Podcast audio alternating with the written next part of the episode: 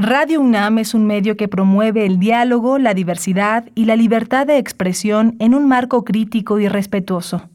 Los comentarios expresados a lo largo de su programación reflejan la opinión de quien los emite, mas no de la radiodifusora.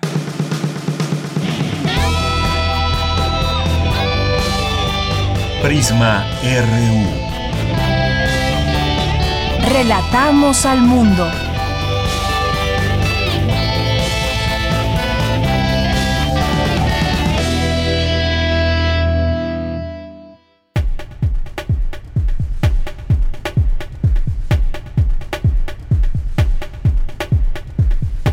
Muy buenas tardes, muchas gracias por acompañarnos aquí en Prisma RU. Estamos iniciando esta transmisión en vivo para todas y todos ustedes que nos están sintonizando ya, ya sea a través del 96.1 de FM, a través del 860 de AM o a través de www.radio.unam.mx.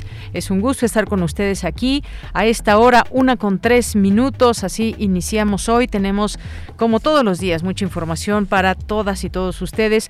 Hoy vamos a hablar desafortunadamente otro periodista más asesinado en lo que va del año.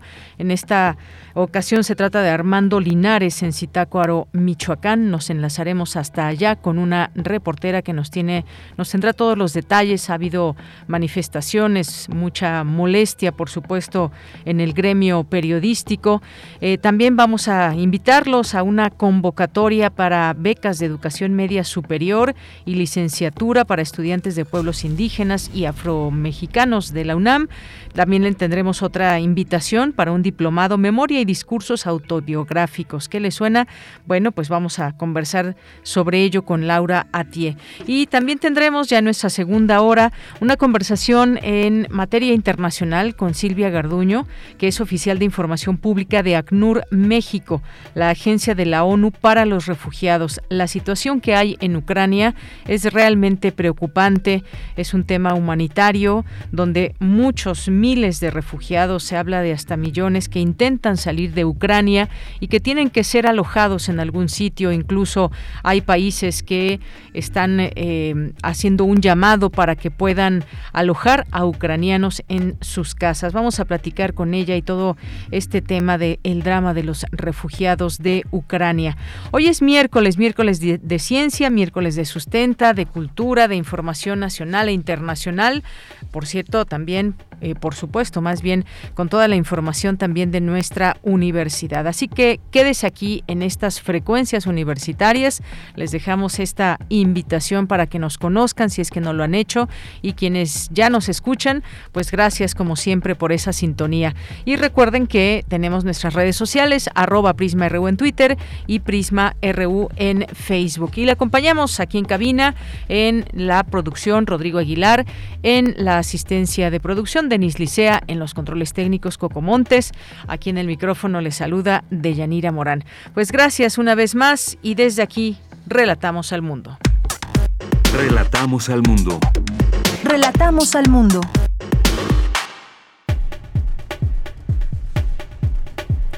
En resumen, en este día miércoles 16 de marzo del año 2022, en la información universitaria, México dejó de ocupar los primeros lugares en la medición de felicidad, señaló el investigador Manuel González Oscoy al participar en la conferencia ¿De qué depende la felicidad de los mexicanos?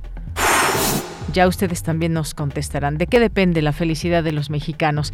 En más información le tendremos en esta eh, conferencia magistral que hubo sobre la inauguración del décimo noveno diplomado de Relaciones de Género.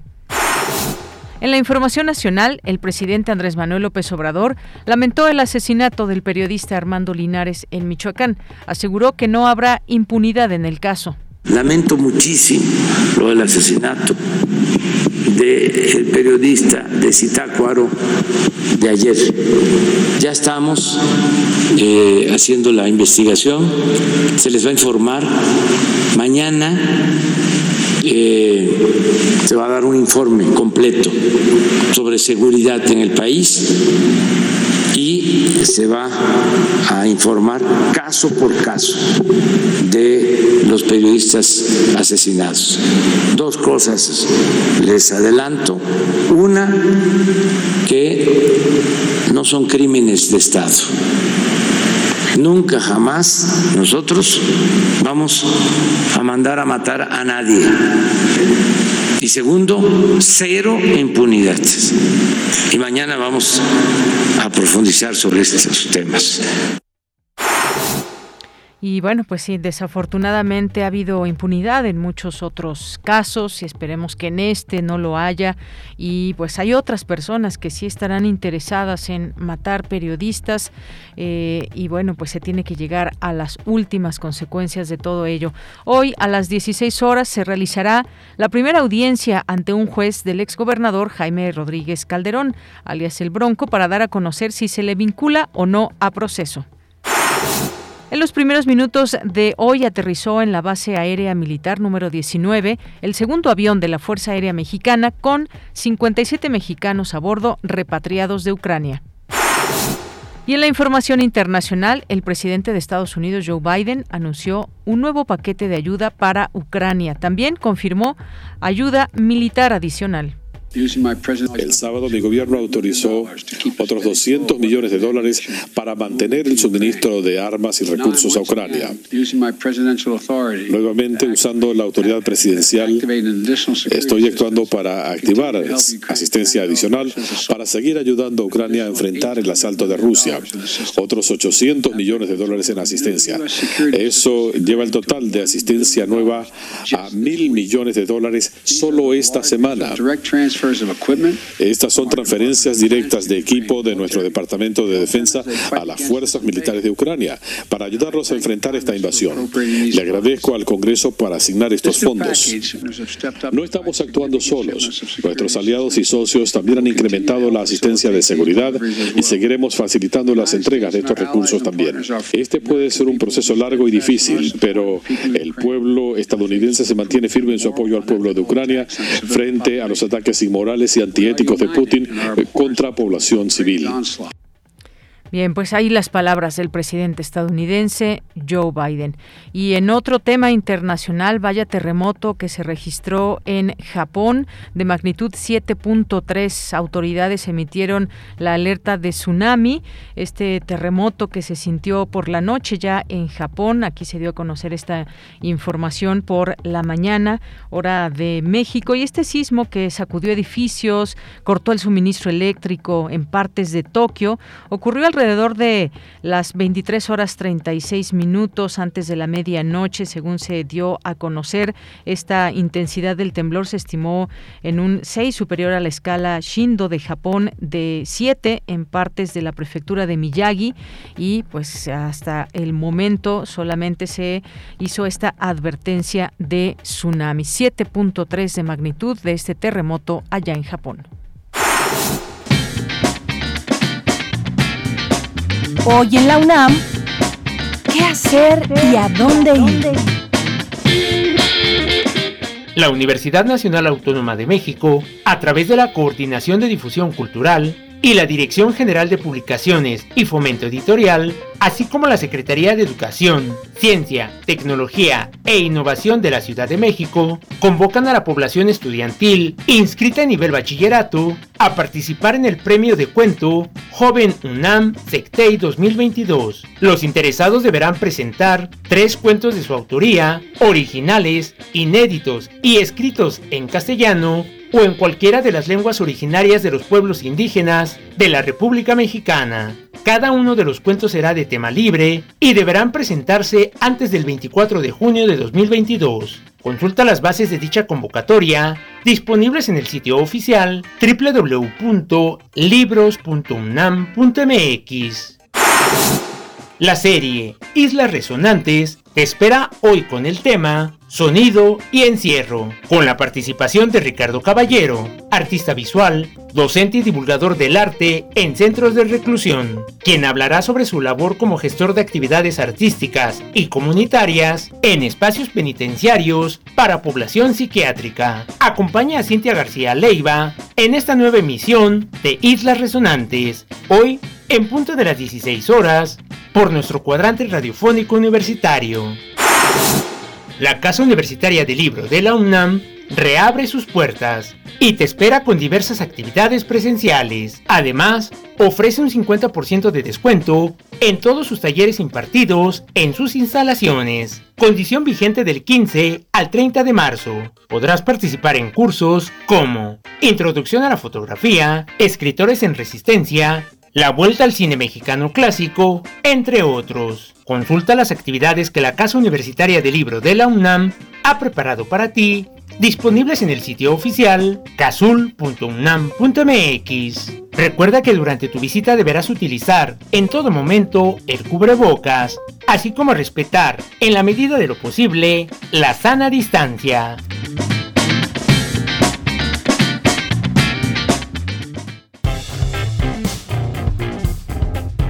Campus RU Una de la tarde con 13 minutos. Estamos ya en el campus universitario. Les preguntaba, ya algunos empiezan a contestar de qué depende la felicidad de los mexicanos. Quizás pues la seguridad puede ser una parte, me refiero a seguridad, por ejemplo, tener un trabajo ya por seguro o un buen trabajo o salud o dinero. ¿Qué nos hace felices a los mexicanos? Bueno, pues académicos participan en esta conferencia que lleva por nombre así, de qué depende la felicidad de los mexicanos y mi compañera Cristina Godínez nos tiene esta información. Adelante, Cristina. Hola, ¿qué tal, Deyanira? Un saludo para ti y para el auditorio de Prisma RU. El tema de la felicidad es un estado que se ha abordado desde distintas áreas del conocimiento, que en diversas ocasiones se confunde con la alegría, que es una emoción, consideró la doctora Beatriz Georgina Montemayor de la Facultad de Medicina de la UNAM al participar en la conferencia de qué depende la felicidad de los mexicanos. Entonces la felicidad si bien no todo depende de nosotros, porque nada está realmente bajo nuestro control, si tenemos una participación, podemos desarrollar un hábito fortaleciendo estas sensaciones, entendiendo quiénes somos, qué queremos de la vida, cuáles son nuestros proyectos. El cerebro tiene un, sistema de estructuras que antiguamente le llamábamos el sistema de recompensa. Si tú tienes un objetivo, este sistema mesolímbico que se le conoce ahora, pues cada vez que alcanzas un objetivo intermedio, cada vez que te acercas a la meta, vas sintiendo un incremento en este estado de felicidad. Y entonces necesitamos gozarlo, necesitamos festejarlo para que el cerebro también sepa que estamos logrando el camino y tener esta sensación de satisfacción que contribuye mucho con la felicidad. Para el maestro Manuel González Oscoy, de la Facultad de Psicología, la OCDE cada año evalúa la felicidad de sus miembros. Sin embargo, se ha notado que México dejó de ocupar los primeros lugares y ha ido descendiendo. Podemos ver que la felicidad en México hace años llegaba a los primeros lugares y ha ido descendiendo conforme se consideran estos factores para medir. Por ejemplo, antes de la pandemia, en 2019, de haber estado en los primeros cinco lugares, ya nos encontramos en el lugar 23 y ahorita estamos todavía en un nivel más bajo. Dijo que esto se debe a los indicadores como son la vivienda, el salario, el trabajo, la comunidad, el ambiente, la salud y la seguridad. Y lamentablemente hemos visto cómo en nuestro país ha ido disminuyendo los índices de seguridad y es lo que vemos que ha provocado que México esté dejando de ser un país feliz. Los investigadores concluyen que la felicidad no es solo una aspiración inmaterial y subjetiva, sino que también tiene que ver en ella el desarrollo científico que ofrece herramientas para acercarnos a su conocimiento. Deyanira, este es mi reporte. Buenas tardes.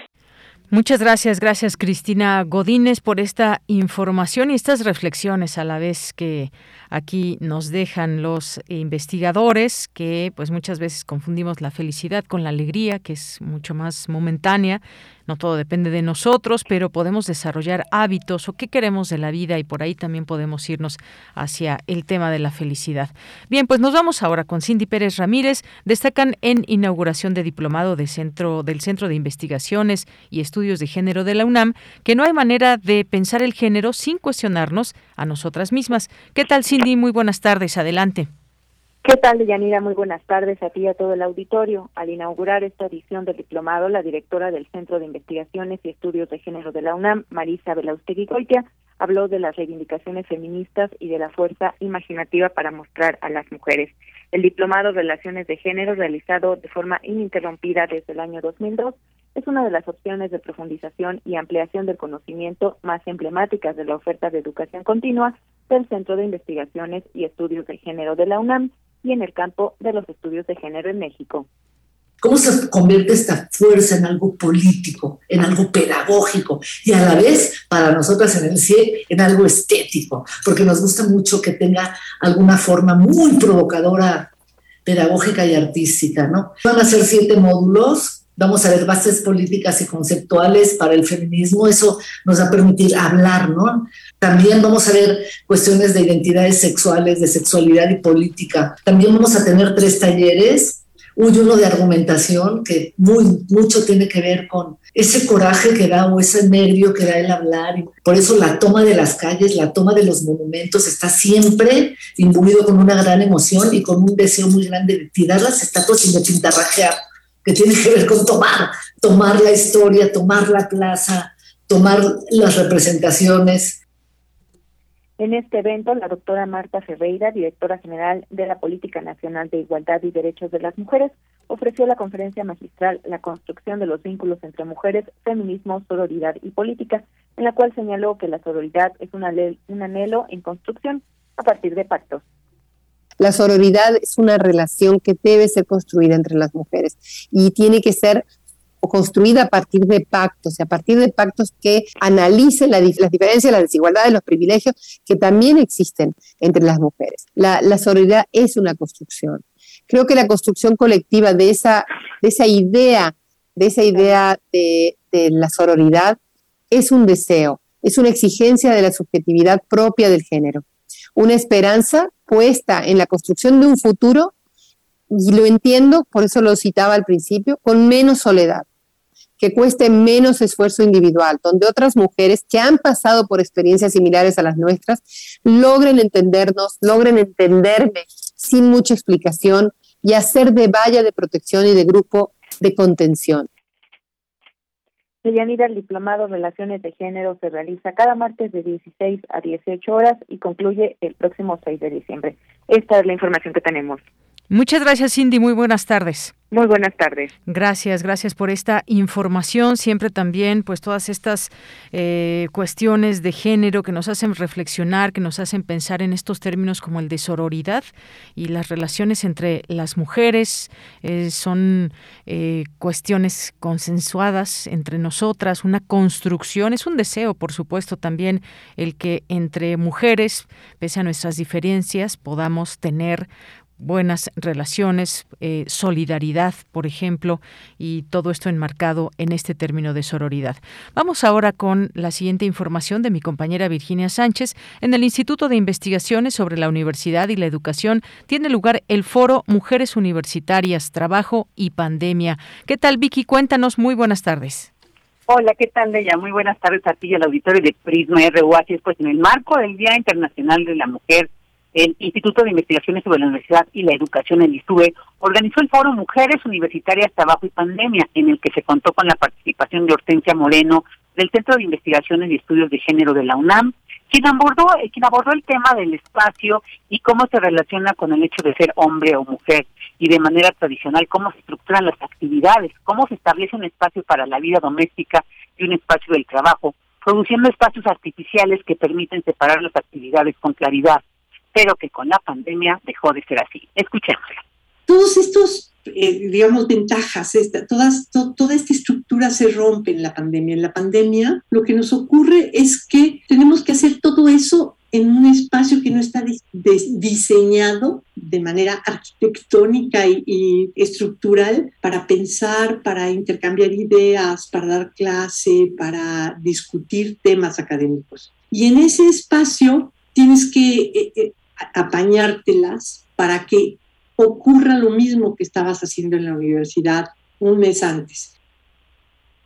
Por su parte, Gabriela de la Cruz del ISUE señaló algunas de las problemáticas documentadas durante la pandemia sobre cómo las mujeres han vivido el traslado de las actividades laborales al hogar. Escuchémosla.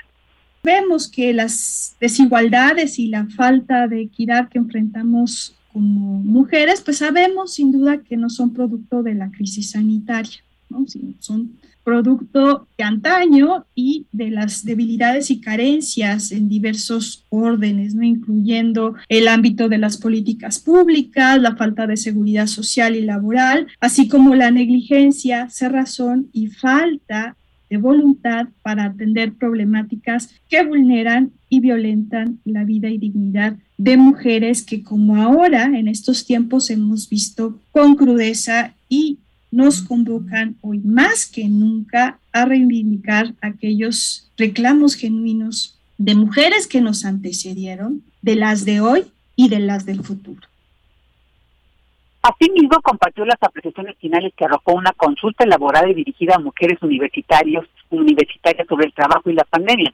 Entre ellas destaca la importancia de apoyar a las madres para compaginar múltiples funciones, construir alternativas laborales que fusionen el teletrabajo y actividades presenciales, promover la participación de las mujeres trabajadoras para recuperar la experiencia vivida durante la pandemia y alentar sistemas de trabajo más proactivos sustentados en el compromiso y responsabilidad universitaria. Esta es la información. Gracias, Vicky. Muy buenas tardes. Buenas tardes. Porque tu opinión es importante, síguenos en nuestras redes sociales, en Facebook como Prisma RU y en Twitter como arroba PrismaRU. Una de la tarde con 23 minutos. Vamos a hablar sobre este caso, otro periodista más, Armando Linares, en Zitácuaro, Michoacán, que fue asesinado este martes, según se dio a conocer en la información, fue asesinado este periodista, quien se desempeñaba como director del medio local Monitor de Michoacán. Con él suman ya desafortunadamente ocho periodistas muertos en lo que va de este año. Nos enlazamos hasta Michoacán con Dalia Martínez, que es directora de los diarios El Sol de Morelia y El Sol de Zamora. ¿Qué tal? Dalia Martínez? Bienvenida a este espacio. Gusto en saludarte. Hola, ¿cómo están? Eh, les saludo desde Michoacán, pues sí, con esta trágica noticia. Efectivamente, como bien lo dices, con esta trágica noticia, pues cuéntanos un poco más de lo que se sabe hasta el momento. Sabemos que ya han hecho algunas manifestaciones. ¿Quién era este periodista Armando Linares allá en Zitácuaro, Michoacán, Dalia? Bueno, pues como bien saben, Armando Linares López era el director del portal digital Monitor de Michoacán, con sede en Zitácuaro. Ayer fue asesinado a las puertas de su casa de ocho impactos de, bala de grueso calibre. Y, bueno, frente a sus hijos también, eh, cuando él llegaba a su casa, es cuando es abordado por, se, se dice que por un par de sujetos que lo abordan y bueno, le dan muerte y le disparan a quemarropa. Eh, las, las circunstancias se dieron en la tarde en la, en la puerta de su casa, como te repetía, y bueno, pues eh, Armando Linares era el director de este portal que había fundado hace unos cinco años más o menos, y, él mismo había dado la noticia el pasado 31 de enero del deceso de su compañero Roberto Toledo, quien también fue acribillado mientras estaba en la oficina de un despacho jurídico donde trabajaba también con su socio fue el abogado de nombre Joel Vera Terrazas. Pues bueno, pues eh, eh, es asesinado ayer.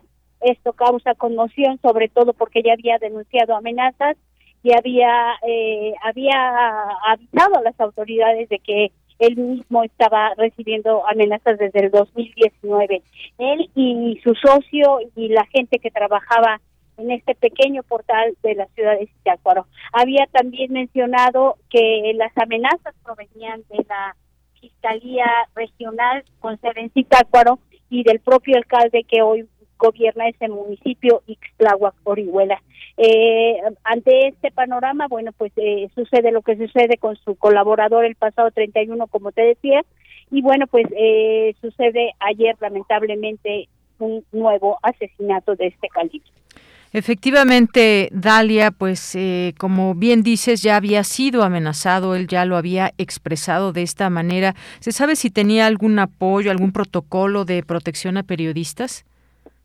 Hay que decir también en ese sentido que, bueno, sí se lo ofrecieron después del 31 de enero y él lo rechazó. Él dijo que, que no lo no lo no se iba a acoger al protocolo de protección para periodistas porque no creía en precisamente en las autoridades ni locales ni, ni federales y bueno él tenía desconfianza del propio protocolo y él dijo que no lo iba a tomar y que iba a seguir trabajando en Citácuaro y que bueno pues así está el asunto eh, él rechazó la, la, las medidas de seguridad y su, sin embargo Joel Vera Terrazas como como te decía que es su socio él sí se acogió a la protección de, de periodistas y bueno pues eh, eh, tengo entendido incluso que no está en Zitácuaro no está en la ciudad de Zitácuaro en el estado de Michoacán Bien, Dalia, ¿se conoce un poco más qué tipo de, de, trabajo desarrollaba, qué temas tocaba el periodista Armando Linares, que pudo haber sido pues esta parte de su trabajo? Ya mencionabas por ahí a un alcalde que actualmente gobierna Citácuaro. ¿Había algún o se dio en algún momento, se conoce que haya habido algún enfrentamiento eh, verbal o alguna situación que le molestara al alcalde en cuanto a la información que publicaba Armando Linares? Armando publicaba en su sitio web eh, información general, pero eh, de repente sí publicaba cuestiones de seguridad y de derechos humanos. Por ejemplo, él acogía eh, y tenía como línea editorial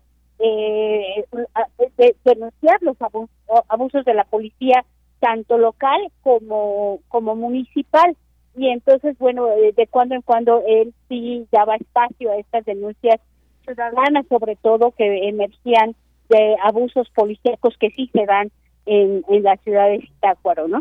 Que es el municipio colindante con el Estado de México y, bueno, donde todo el mundo conocemos que al menos hay asentados cinco cárteles de, del crimen organizado. Bien, entonces información en general y pues bueno, ahí desafortunadamente eh, ayer se conoció de esta acción en contra del periodista. Eh, se dijo hoy por la mañana, eh, Dalia, en la conferencia matutina por parte del presidente López Obrador, que no quedará impune este caso, que se va a resolver y que se trabajaría con las autoridades locales para resolver este caso.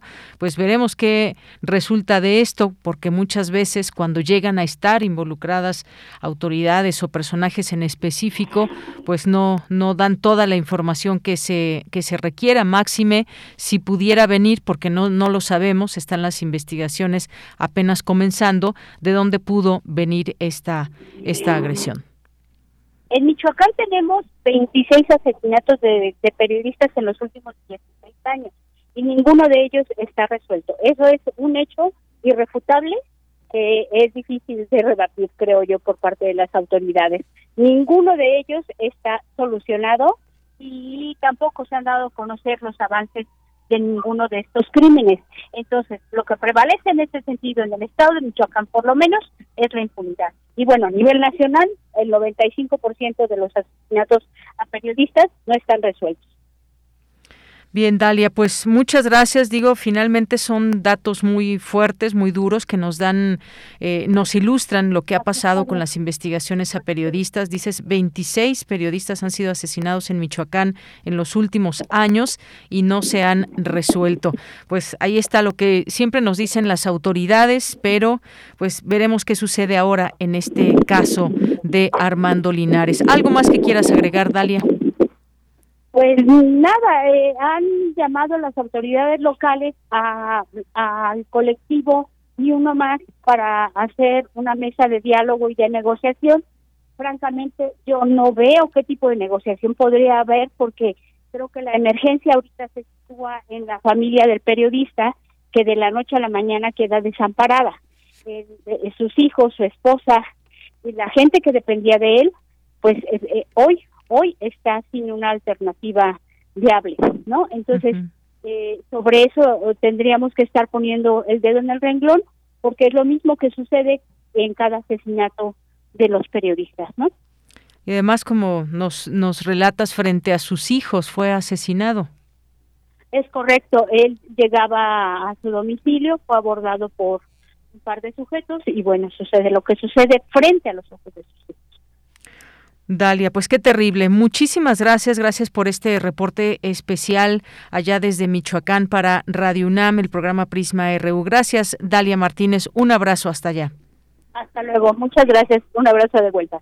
A ti, muchas gracias. Dalia Martínez, directora de los diarios El Sol de Morelia y El Sol de Zamora. Pues una situación ahí terrible que sigue, que sigue eh, pues pintando de rojo al gremio periodístico en nuestro país. Nos quedamos en el ojalá que se resuelvan estas eh, situaciones. Hay autoridades, puede haber en algunos casos, ha habido autoridades locales que simplemente les es incómodo el trabajo de, eh, de los periodistas, se incomodan con datos que se puedan dar a conocer y desafortunadamente pues se valen de toda la impunidad que pueda haber desde sus propias autoridades, donde ellos pueden ser los jefes de esas autoridades judiciales, pero pues de cualquier manera la investigación ha comenzado ya y estaremos igual que con este caso, con otros casos recientes, eh, pues muy atentos. Ha habido detenciones en otros casos, veremos si en este también los hay y en qué tiempo. Una con 33 minutos. Tu opinión es muy importante. Escríbenos al correo electrónico prisma.radiounam@gmail.com. Con 33 minutos, continuamos ahora en nuestra siguiente entrevista. Ya está en la línea telefónica la doctora Teresa Romero, que es coordinadora del Sistema de Becas para Estudiantes de Pueblos Indígenas y Afromexicanos de la UNAM. Doctora Teresa, bienvenida, muy buenas tardes. Buenas tardes, mucho gusto y saludos a todos.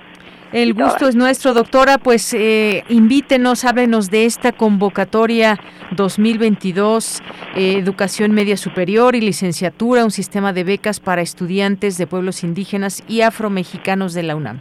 ¿Cómo no? Con mucho gusto. Bueno, pues lo primero que hay que decir es que la convocatoria está abierta hasta este viernes 18 de marzo y es una convocatoria que se ofrece desde el año 2004 y hasta la fecha. Una convocatoria que está dirigida a todos los chicos y chicas de la UNAM, estudiantes de la UNAM, que eh, se identifiquen como eh, pertenecientes a alguna comunidad originaria o indígena y a alguna comunidad afromexicana.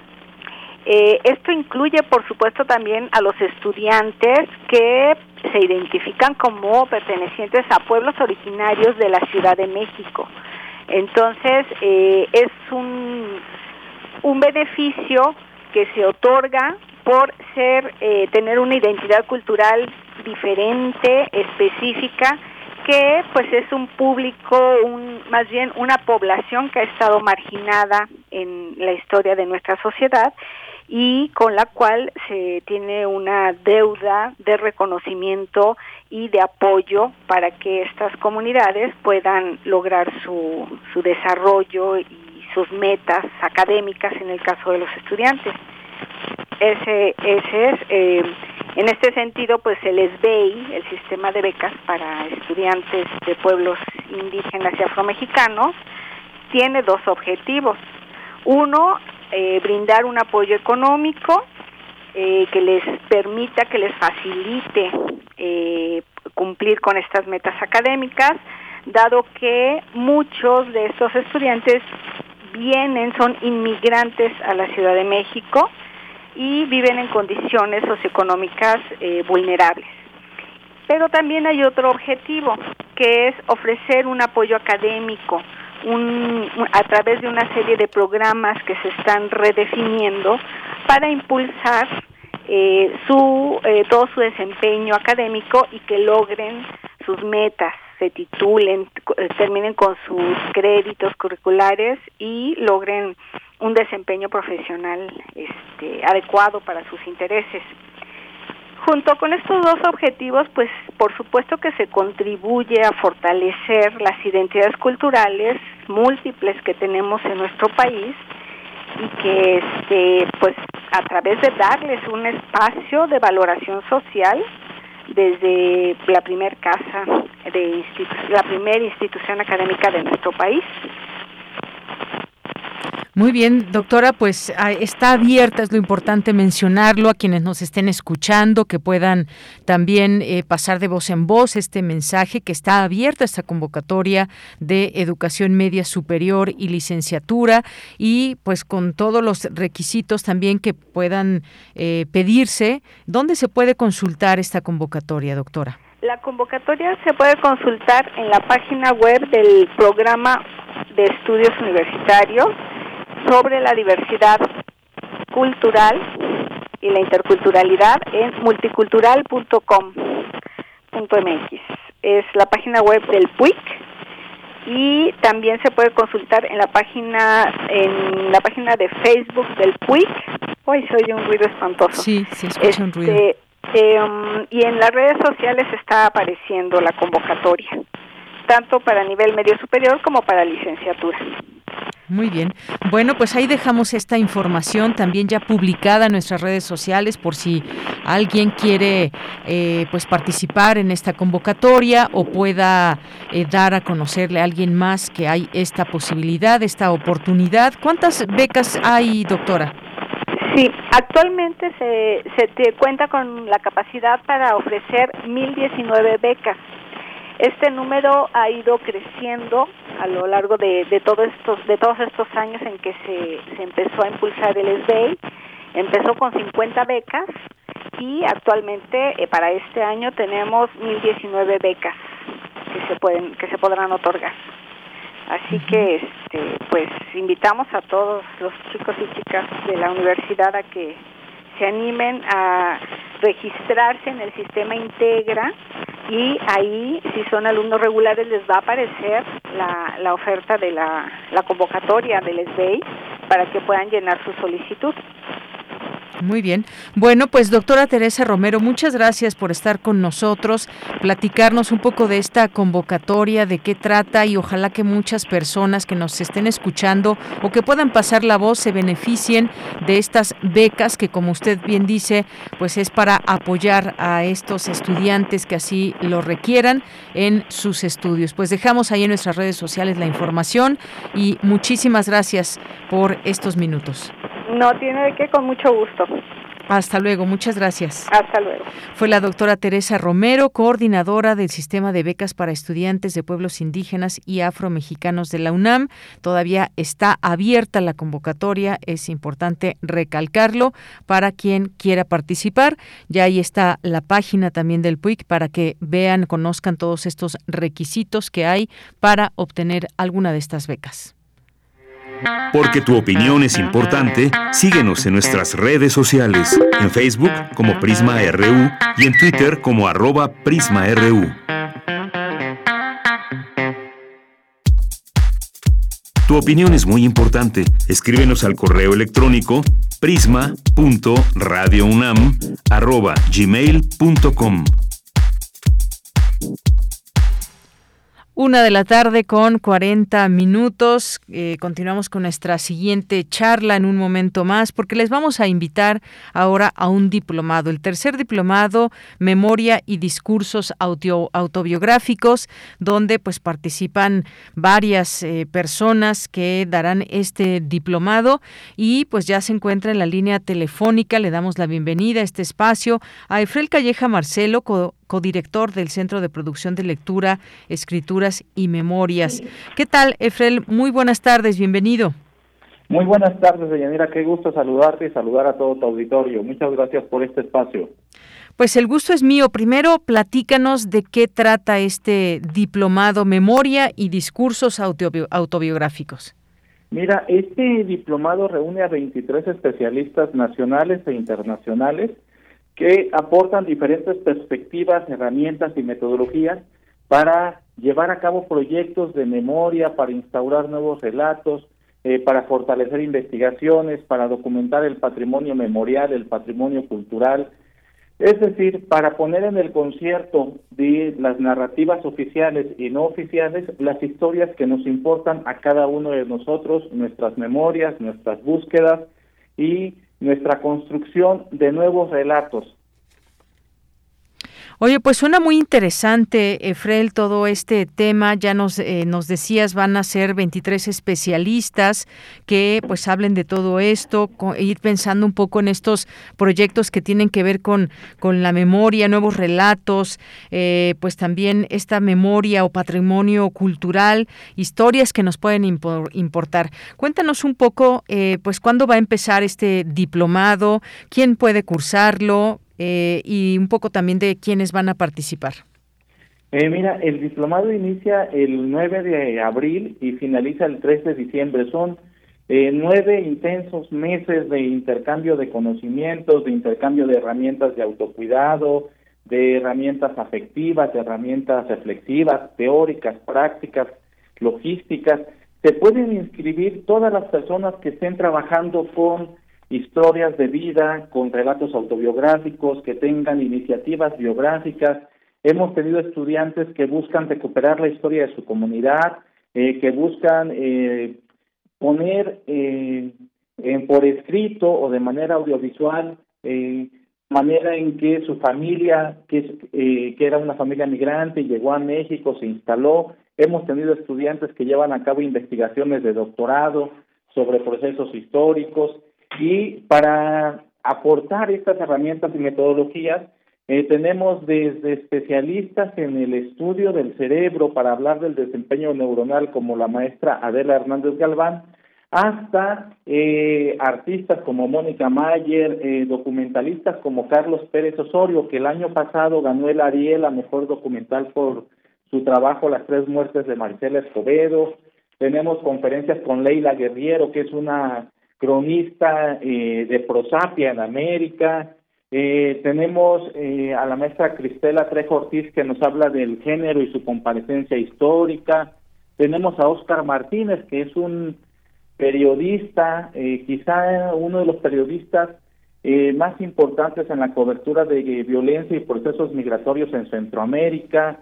Tenemos a la escritora Ana García Bergua, que nos habla de la autoficción a la maestra Elsa Medina que nos habla desde el fotoperiodismo, en fin, hablamos de, de los espacios que se habitan, de los objetos de la memoria, eh, de los estudios de la memoria que iniciaron el siglo pasado, es decir, trazamos una cartografía eh, muy amplia, vasta y profunda sobre qué significa la memoria y el discurso autobiográfico hoy en día. Oye, pues qué interesante porque pues todos estos especialistas que nos hablas, porque hay muchas historias que quisiéramos dejar en la memoria, pero muchas veces no sabemos exactamente cómo. Así que eh, hay veces que pues nos podrán ayudar, por ejemplo, este diplomado en proyectos de, creación, eh, investigación, divulgación, documentación, por ejemplo, que también eh, pues es una, digamos, una herramienta para dejar esta, esta memoria. ¿Hay algún perfil que las personas que nos estén escuchando, eh, que se interesen por este diplomado, deban tener? ¿Quiénes pueden participar? Eh, fíjate que, que, interesante, Yanira, lo que dices de la divulgación y la documentación, porque este justo se trata de eso sobre nuestro patrimonio de la memoria, es decir, llevar a cabo la salvaguardia de eso que nos hace ser quienes somos y que nos da eh, ventanas y puertas para enfrentarnos a lo que viene. Y el diplomado está abierto a todas las personas que trabajen con historias. Eh, a veces ocurre que hemos recopilado 80 testimoniales y nos abruman y ya no sabemos cómo organizarlos. Pero a veces ocurre que solo tenemos un presentimiento, una idea, una búsqueda de me gustaría entrevistar a mis familiares para contar el tránsito migrante de mi bisabuelo que llegó de Líbano, de España, de Brasil, o que se mudó de Guadalajara a la Ciudad de México el siglo pasado. Es decir, lo que nos interesa es proporcionar recursos, metodologías y herramientas reflexivas para todas las personas que trabajan con relatos, que quieren contar historias y que están dispuestos a adquirir eh, recursos narrativos, recursos técnicos y sobre todo recursos reflexivos. ¿Por qué cuento esta historia? ¿Para qué la quiero contar? Y cuál sería la mejor manera de compartirla. Efectivamente, pienso, por ejemplo, también en, periodistas que puedan tener eh, una idea muy clara de algún proyecto en particular sobre que tenga que ver con la memoria y cómo dejar esa huella. Es decir, eh, se nos ofrecen metodologías, dices, y herramientas para, eh, pues, todas estas ideas que se tengan que tengan que ver con la memoria, las historias de vida, los relatos biográficos. Muchas veces, pues, se piensa cómo cómo puedo ser hacer una biografía o incluso una autobiografía quizás. Así que esto es muy importante mencionarlo. También cómo va a ser eh, la modalidad ahora, pues eh, todavía en esta pandemia, eh, dónde se va a llevar a cabo este diplomado. Eh, fíjate, Dayanera, que lo que dices del periodismo es quizá uno de los grupos sociales, los periodistas, las periodistas, que más trabajan con la otredad con el encuentro con ese otro, a veces conocido y a veces desconocido. Y sí, el diplomado les proporciona muchas herramientas para dialogar, para repensar y para encontrar nuevas estructuras narrativas, nuevos caminos de difusión y de publicación en, en términos de construcción de historias. Y el diplomado se imparte de manera presencial en Puebla con un grupo muy reducido y con todas las medidas de sanidad y de manera virtual, que puede ser eh, de manera sincrónica, es decir, las clases se imparten de 10 a 3 de la tarde, un sábado cada 15 días, o de manera diferida, que pueden tomarlo en los días posteriores a la transmisión de la clase. Nuestras clases no están pregrabadas, ocurren de acuerdo con nuestro programa y se van acumulando para quienes no la pueden ver el, el, día, el sábado, lo pueden ver durante la semana o la siguiente semana y están disponibles para nuestros estudiantes durante todo el diplomado.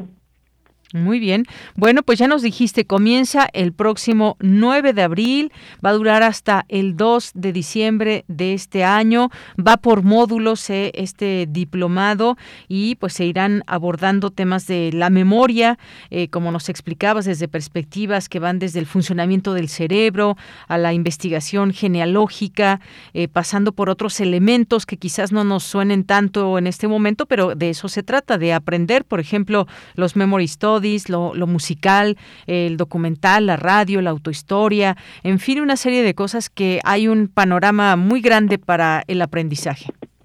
Así es, Mira, estamos eh, tratando de abrir todos los campos posibles de la memoria para que el acercamiento sea multidisciplinario, para que el acercamiento sea afectivo y sobre todo con un profundo sentido de empatía hacia los protagonistas de esas historias que nos interesa contar.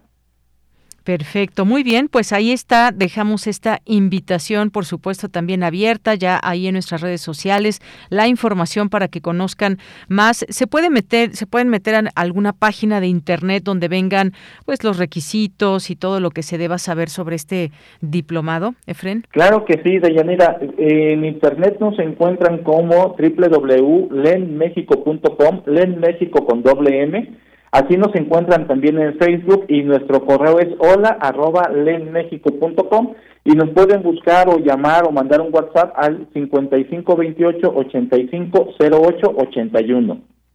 Muy bien, bueno, pues ahí están los datos también es que nos compartes.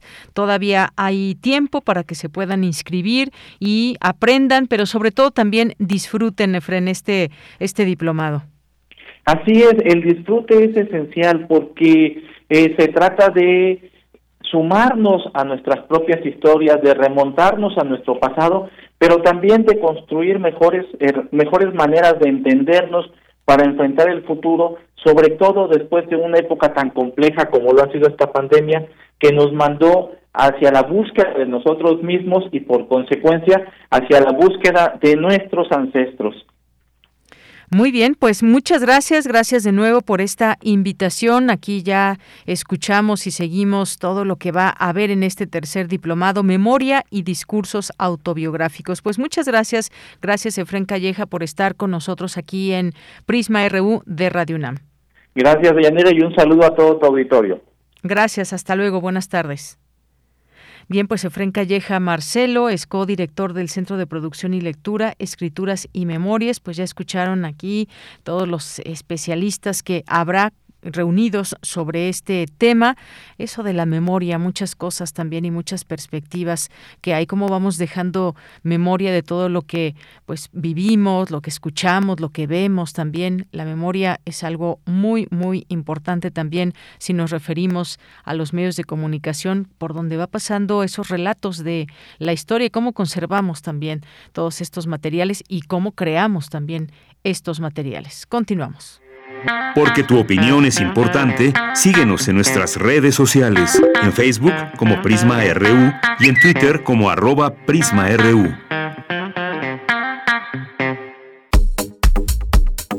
Nacional RU.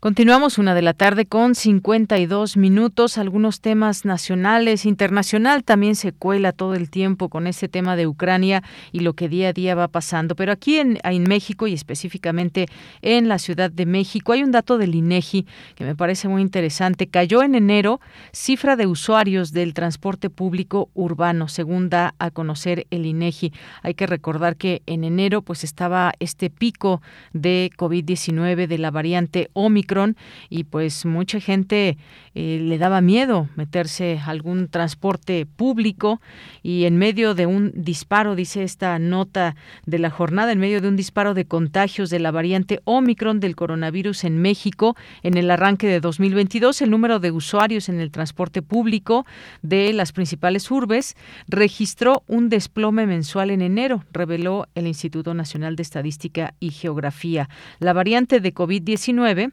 eh, provocó una cuarta ola en México, lo que provocó que los ciudadanos que pudieron confinarse para evitar contagios redujeron su movilidad durante el primer mes del año. Así, en enero, el sistema de transporte público de pasajeros en la Ciudad de México prestó servicio a 107.6 millones de personas, es decir, 16% menos pasajeros respecto a diciembre de 2021, cuando ese mes contabilizó 128 millones de usuarios, su mayor número de pasajeros desde marzo. Eh, con respecto a enero de 2020, nos vamos un año más atrás, antes de la pandemia en el país, el número de personas que viajaban en el transporte público de la Ciudad de México en enero de este año está 40.7% abajo. El principal medio de transporte público de la Ciudad de México fue el sistema de transporte colectivo Metro, que prestó servicio a 70.6 millones de usuarios en enero, en enero pasado, 16.1% menos con respecto a diciembre de 2021. Otra ciudad donde también bajó el número de usuarios fue en Guadalajara, que reportó en enero de 2022 un flujo de 13 millones de usuarios, un descenso de 20.3% comparado con diciembre de 2021. También en el sistema de transporte público de Monterrey sumaron 12.1 millones, lo que representó una disminución de 12.7% frente a diciembre de 2021. Esto es parte de lo que da a conocer el INEGI, esta baja en el uso del transporte público debido a la COVID-19. Y pues ya estaremos en nuestra segunda hora platicando sobre lo que deriva respecto a los refugiados y a las personas que salen huyendo de Ucrania. ¿Qué pasa con todas estas personas? ¿Cómo se le puede eh, echar la mano a cada una de ellas? Hay muchos niños, niñas, hay pues de todo en estas eh, familias que salen huyendo desde Ucrania. Hoy pues se da a conocer información sobre estos temas y lo que va sucediendo. El caso de pues del presidente de Ucrania, Volodymyr Zelensky, clama a Estados Unidos por ayuda y evoca Pearl Harbor y el 11 de septiembre.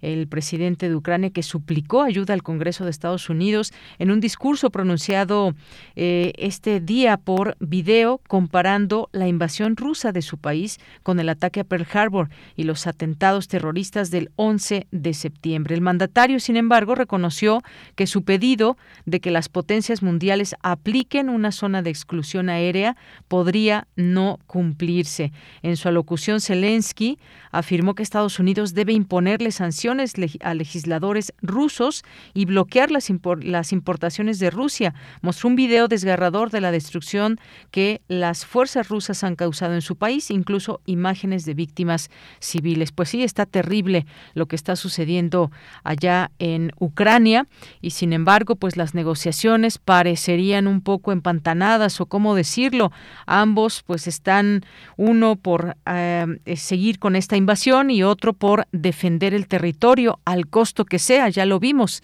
no importando que se estén bombardeando zonas civiles importantes en varias ciudades y pues no se hace un alto al fuego debido a que ambos pues están están en su en sus en su papel sin quererse mover para ceder uno u otro con respecto a lo que están pidiendo. Y bueno, pues ya estaremos hablando de este tema en nuestra segunda hora. También Biden confirma ayuda militar adicional a Ucrania. Ya escuchábamos también parte de ello en nuestro resumen informativo. Y otra nota, eh, alza de COVID-19 una advertencia para las Américas. Esto se da a conocer por parte de la Organización Panamericana de la Salud. El aumento de las infecciones de COVID-19 en varias partes del mundo es una advertencia para las Américas de que el virus no está bajo control, a pesar de la disminución de contagios en la región. La OPS, esta Organización Panamericana de la Salud, eh, oficina regional de la OMS, resaltó que las infecciones del nuevo coronavirus se la semana pasada un 28.9% en la región Pacífico Occidental, que incluye a China, un 12.3% en África y casi un 2% en Europa con relación a la semana anterior. Pues ahí nos mantenemos atentos también al comportamiento de la COVID-19 en el mundo. Bien, pues antes de irnos a un corte tenemos una invitación que nos deja Dulce Wet.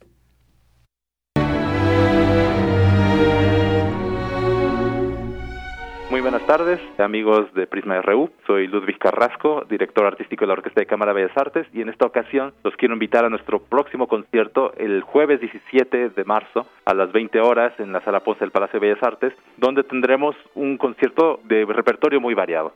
Estaremos interpretando la serenata del compositor norteamericano Samuel Barber, Inmediatamente después tocaremos un bello concierto para arpa de George Frederick Händel, del compositor del barroco, en las manos de la maestra Betuel Ramírez, gran arpista mexicana. Continuaremos con un estreno mundial del compositor Francisco García Ledesma para orquesta de cuerdas y concluiremos este breve recorrido musical con uno de los clásicos, con Wolfgang Amadeus Mozart, una de sus sinfonías de Salzburgo, para completar este viaje musical por diversos periodos. Los esperamos este jueves 17 de marzo a las 20 horas en la Sala Ponce del Palacio de Bellas Artes.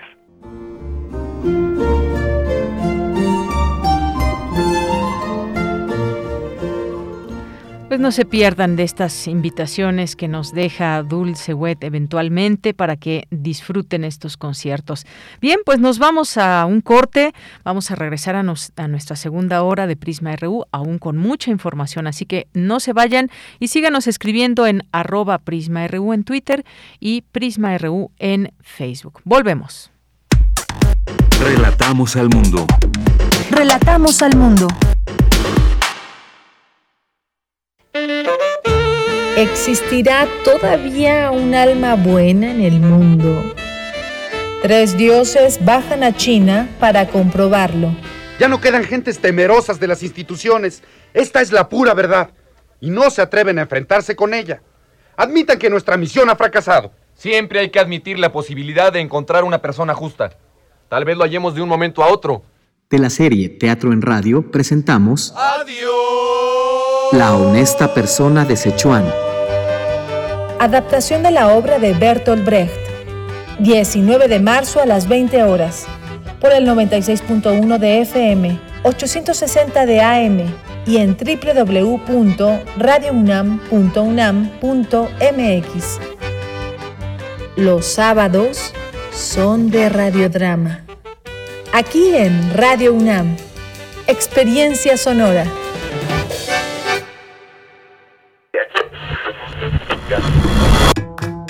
Compartamos el café de la mañana mientras reflexionamos lo que ocurre en el mundo. noticias, ciencia, arte, gastronomía y mucho más están en Primer Movimiento. El mundo desde la universidad con Berenice Camacho y Miguel Ángel Quemain. Son las 7.05 de la mañana. Lunes a viernes de 7 a 10 de la mañana, Radio UNAM. Experiencia sonora. ¿Ya conoces la papeleta para el proceso de revocación de mandato? Sí, contiene estrictas medidas de seguridad para proteger nuestra opinión. Si quieres conocerla, entra a INE.mx. ¿Y quiénes contarán nuestras opiniones? Nuestras vecinas y vecinos elegidos por sorteo y capacitados por el INE, quienes garantizan certeza, legalidad y transparencia. El ejercicio de revocación de mandato va y va muy bien. Este 10 de abril, toma tu decisión, participa y celebremos nuestra democracia. Mi INE nos une raticida, gasolina, ácido sulfúrico, amoníaco, acetona. No importa qué droga química te metas, todas están hechas con veneno y de todas formas te destruyes. La sangre de las drogas nos mancha a todos. Mejor métete esto en la cabeza. Si te drogas, te dañas. Si necesitas ayuda, llama a la línea de la vida, 800-911-2000. Para vivir feliz, no necesitas meterte en nada. Hola Juan. Hola Oscar. ¿Ya te has dado cuenta que llevamos mucho tiempo juntándonos en esta transmisión? Y ahora nos juntamos para hacer este promocional de nuestro propio programa. Sí, hombre, en esta ocasión no es así un encuentro casual. Las Esquinas del Azar, todos los martes a las 10 a.m. y retransmisión los sábados a las 4 p.m. por el 96.1 de FM. Radio UNAM Experiencia Sonora. Te invitamos a seguir la transmisión del curso Tchaikovsky en el espejo de su música, que impartirá Roberto Ruiz Guadalajara.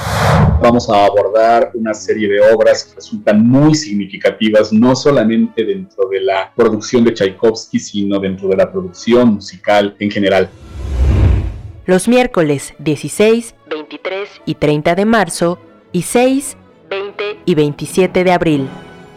A las 17.30 horas a través del canal de YouTube de culturaendirecto.unam.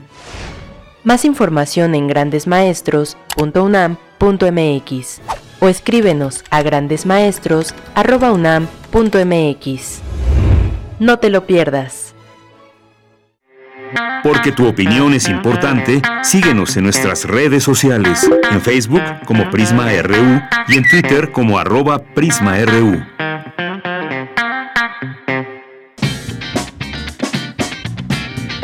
Mañana en la UNAM, ¿qué hacer y a dónde ir? La Dirección General de Publicaciones y Fomento Editorial de la UNAM te invita a disfrutar de un conversatorio entre Rosa Beltrán, coordinadora de difusión cultural, Socorro Venegas, directora de libros UNAM, y la escritora Irene Vallejo, quien presentará su libro El infinito en un junco. La cita es el próximo 30 de marzo, en punto de las 17 horas, en la Biblioteca Central de Ciudad Universitaria. La entrada es libre y el aforo limitado. Recuerda que para conmemorar el Día Internacional de la Mujer, durante todo el mes de marzo, la serie Testimonio de Oídas, música nueva en voz de sus creadores y sus intérpretes, ofrece la retransmisión de programas dedicados a compositoras e intérpretes mexicanas de música nueva. Mañana jueves 17 de marzo, el programa presenta la primera emisión dedicada a Laura Armida Gutiérrez González, alias Laura Galo, de San Miguel el Alto, Jalisco, actriz, arreglista y productora discográfica, quien narra sus primeros acercamientos musicales y su pasión por el teatro. La serie, Testimonio de Oídas, Música nueva en voz de sus creadores y sus intérpretes se transmite todos los jueves a la una de la mañana por las frecuencias de Radio UNAM 96.1 de FM, 860 de AM y en línea a través de nuestro sitio oficial www.radio.unam.mx. El Museo Universitario del Chopo te invita al estreno de la obra Contra Iliada, Cantos Apócrifos, contrarrelato al poema homérico, realizado por mujeres creadoras de diferentes prácticas escénicas. El estreno de esta propuesta se llevará a cabo el próximo 17 de marzo a las 20 horas en el Museo Universitario del Chopo. El cupo es limitado a 35 personas. No olvides llevar tu cubrebocas, utilizar gel antibacterial y mantener la sana distancia. Para Prisma RU, Daniel Olivares Aranda.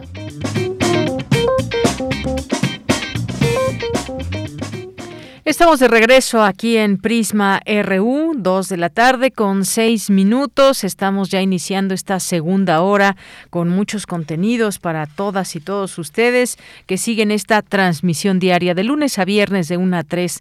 Aquí nos encuentran a través de www.radio.unam.mx, a través de 96.1 de FM y a través del 860 de AM. Muchas gracias siempre por estar aquí con nosotras y nosotros y pues tenemos aquí los saludos ya que nos hacen llegar el público de eh, Prisma RU, parte de esta programación de todos los días amplia que tiene nuestra emisora Radio UNAM. Y bueno, pues muchas gracias aquí a quienes nos están haciendo llegar sus comentarios. Gracias a Jorge Fra, gracias también por aquí a, Mario Navarrete que nos escucha o nos escuchaba hace unos momentos todavía cuando transitaba por Avenida Cuauhtémoc por ahí, por esta zona del Centro Médico, Hospital General, por ahí nos mandó este video cuando empezaba la transmisión. Pues bueno, no muy, no muy lejos de aquí de Radio UNAM, que nos encontramos en la Colonia del Valle. Gracias a César Soto, nos dice buen miércoles, tema pendiente y adverso, donde resolverán asunto del exgobernador Jaime Rodríguez de Nuevo León en formular la imputación y quizás resuelvan a la vinculación a proceso, tal vez medida cautelar de prisión preventiva y justificada. Pues sí, ya veremos, ya, ya veremos, abogado César, qué pasa con Jaime Rodríguez Calderón y pues esto que mencionó también ayer el gobernador actual de Nuevo León, eh, Samuel García, en torno a este tema, que nadie va a hacer eh, actos de corrupción ni de ninguna índole. Y bueno, pues ahí están las consecuencias de estas investigaciones que se hicieron con respecto a lo que él llevó a cabo años atrás cuando intentaba, bueno, cuando llegó a ser candidato a la presidencia de la República.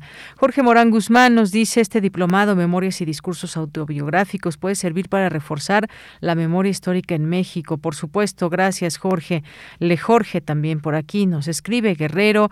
Jorge Morán también nos dice, mientras no se combate efectivamente la impunidad, no viviremos en un país seguro para todos. Muchas gracias. Eh, em, también María José, muchas gracias. Eh, Fernando J. Eh, Laura Sillas, muchas gracias. Jorge nos dice un saludo para Deyanira y bueno, pues gracias aquí por la por la fotografía en este timón. Muchas gracias, Jorge, gracias por los por los comentarios. Rosario Durán Martínez también, feliz miércoles para ti. Jorge nos dice los mexicanos seremos más felices si retomamos nuestros valores, nos educamos con una amplia visión humana y decidimos no tolerar más la impunidad y la corrupción. Pues no la, no la toleramos muchas y muchos, pero pues hay quien la lleva a cabo todos los días. La corrupción, por ejemplo. La corrupción la hablamos como un término, como un concepto, pero es ejecutada por las personas que están ya sea en algún cargo o en cualquier parte. Se puede hacer esta corrupción desde distintos ámbitos. Cerrémosle la puerta a ello, pero pues bueno, sí se ve difícil, pero no imposible. Eh, David Castillo nos dice abrazos a todos, por favor, cuídense mucho, gracias, eh, gracias también por aquí. Eh, a Guerrero, a Guillermo Salazar, muchas gracias también que está por aquí, a Pablo Miró Cortés, a Mayra Elizondo, muchas gracias, eh, a Flechador del Sol también, muchísimas gracias por estar aquí con mm, toda, todo el equipo de Prisma RU. Chris Morris también aquí ya presente y pues seguimos aquí con la información al tiempo que recibimos también todos sus mensajes. Bueno, pues eh, nos vamos ahora a la sección de sustenta, la coordinación universitaria para la sustentabilidad, Pumagua y Comunidad UNAM organizan el Festival Universitario del Agua. Daniel Olivares nos tiene todos los detalles en sustenta.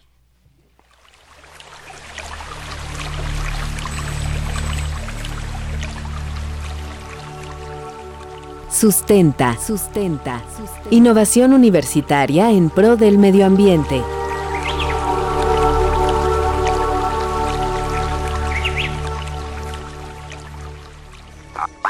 Hay una cuestión de, yo, diría, como es de amor a la tierra, ¿no? Buenas tardes al auditorio de Prisma RU.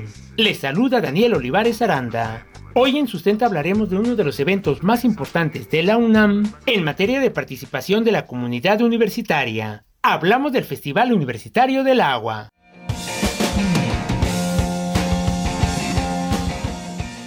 Desde 1992, año en el que tuvo lugar la Conferencia de las Naciones Unidas sobre el Medio Ambiente y el Desarrollo de Río de Janeiro, se propuso y se estableció celebrar cada 22 de marzo el Día Mundial del Agua. Según la Asamblea General de las Naciones Unidas, el objetivo es recordar la importancia del vital líquido, ya que según datos de la misma Asamblea General, 2.200 millones de personas alrededor del mundo viven sin acceso a agua potable. El Objetivo de Desarrollo Sostenible número 6, agua y saneamiento para todos antes de 2030, resalta la necesidad de buscar medidas para que el vital líquido llegue al mayor número de personas.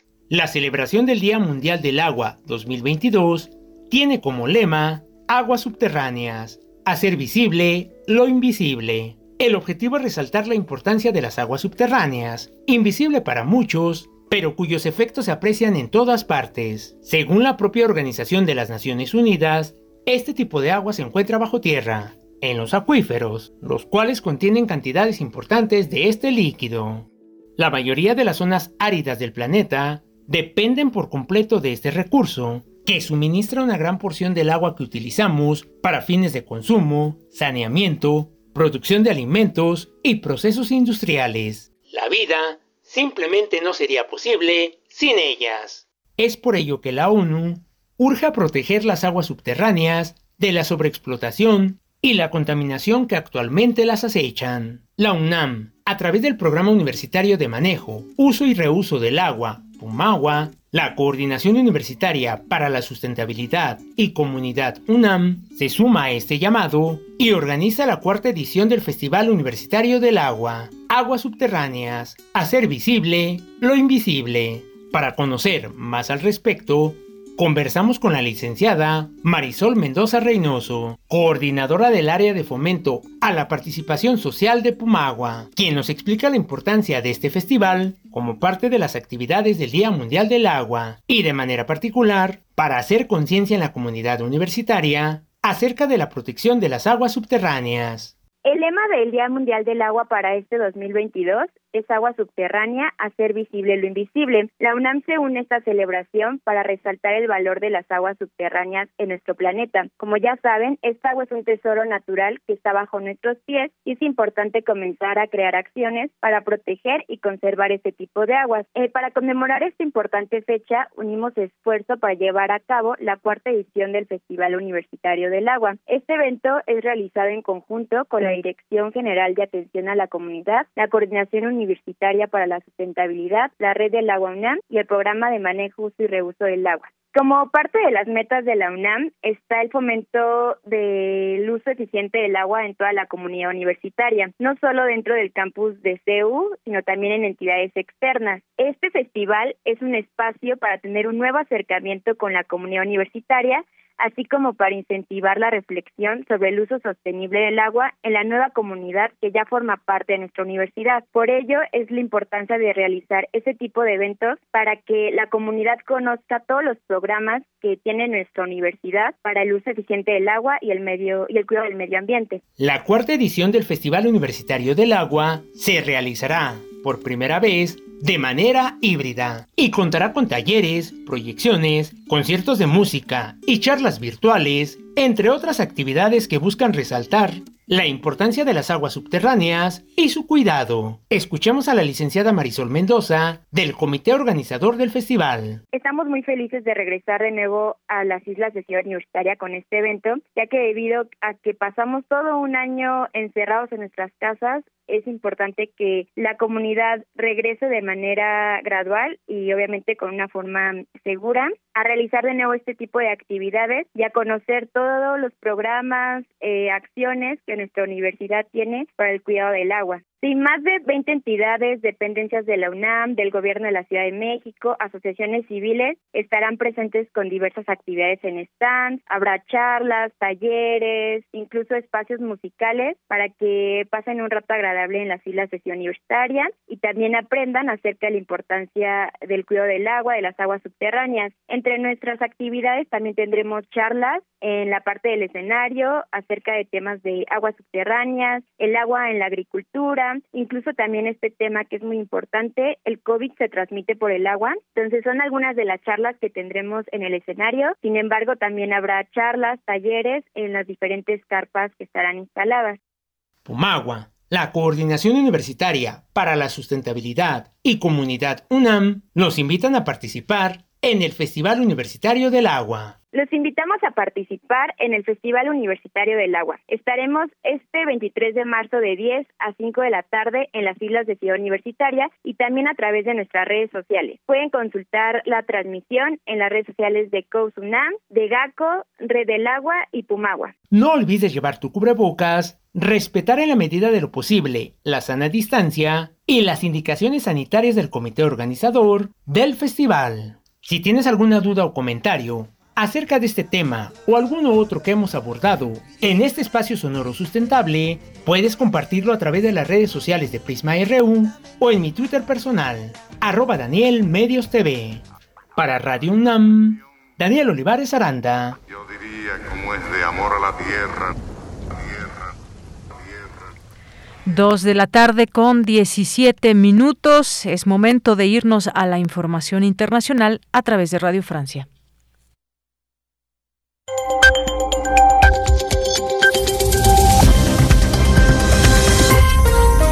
Bienvenidos a este flash informativo de Radio Francia Internacional. Pilar Pérez lo hace en los controles. Hoy es miércoles 16 de marzo. Vamos ya con las noticias.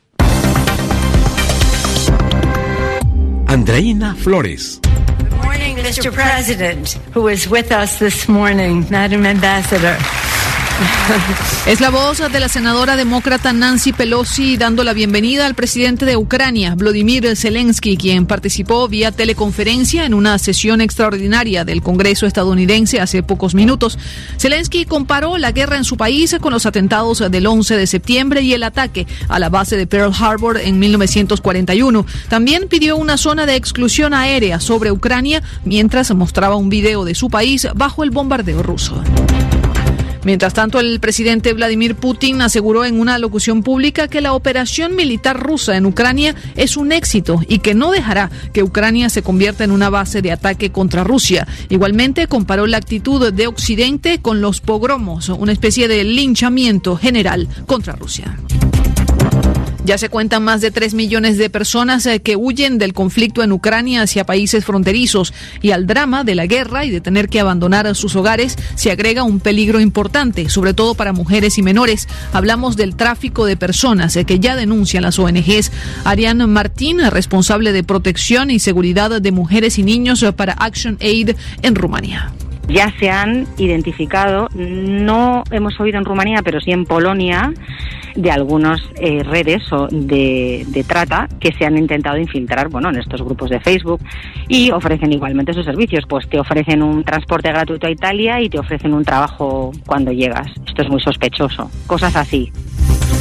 Y en este momento se desarrolla una nueva ronda de negociaciones entre las delegaciones de Rusia y Ucrania para acordar las condiciones de un eventual cese al fuego. Pero por ahora el juego parece trancado. Rusia propone que Ucrania adopte un modelo de neutralidad como el sueco o el austríaco, pero Ucrania se niega rotundamente.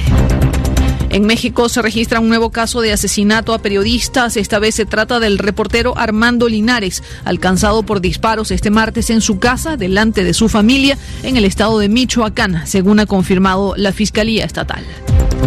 Y en Francia, el director de cine Jean-Jacques Hano presenta hoy la película Notre-Dame brûle, Arde Notre Dame, sobre el desastre del incendio a la Catedral de París. El film pone el foco sobre los errores que se cometieron para que el incendio se produjera y luego sobre la ardua batalla de los bomberos de París. Con esto ponemos punto final a este flash informativo de Radio Francia Internacional. Porque tu opinión es importante, síguenos en nuestras redes sociales, en Facebook como Prisma RU y en Twitter como arroba PrismaRU.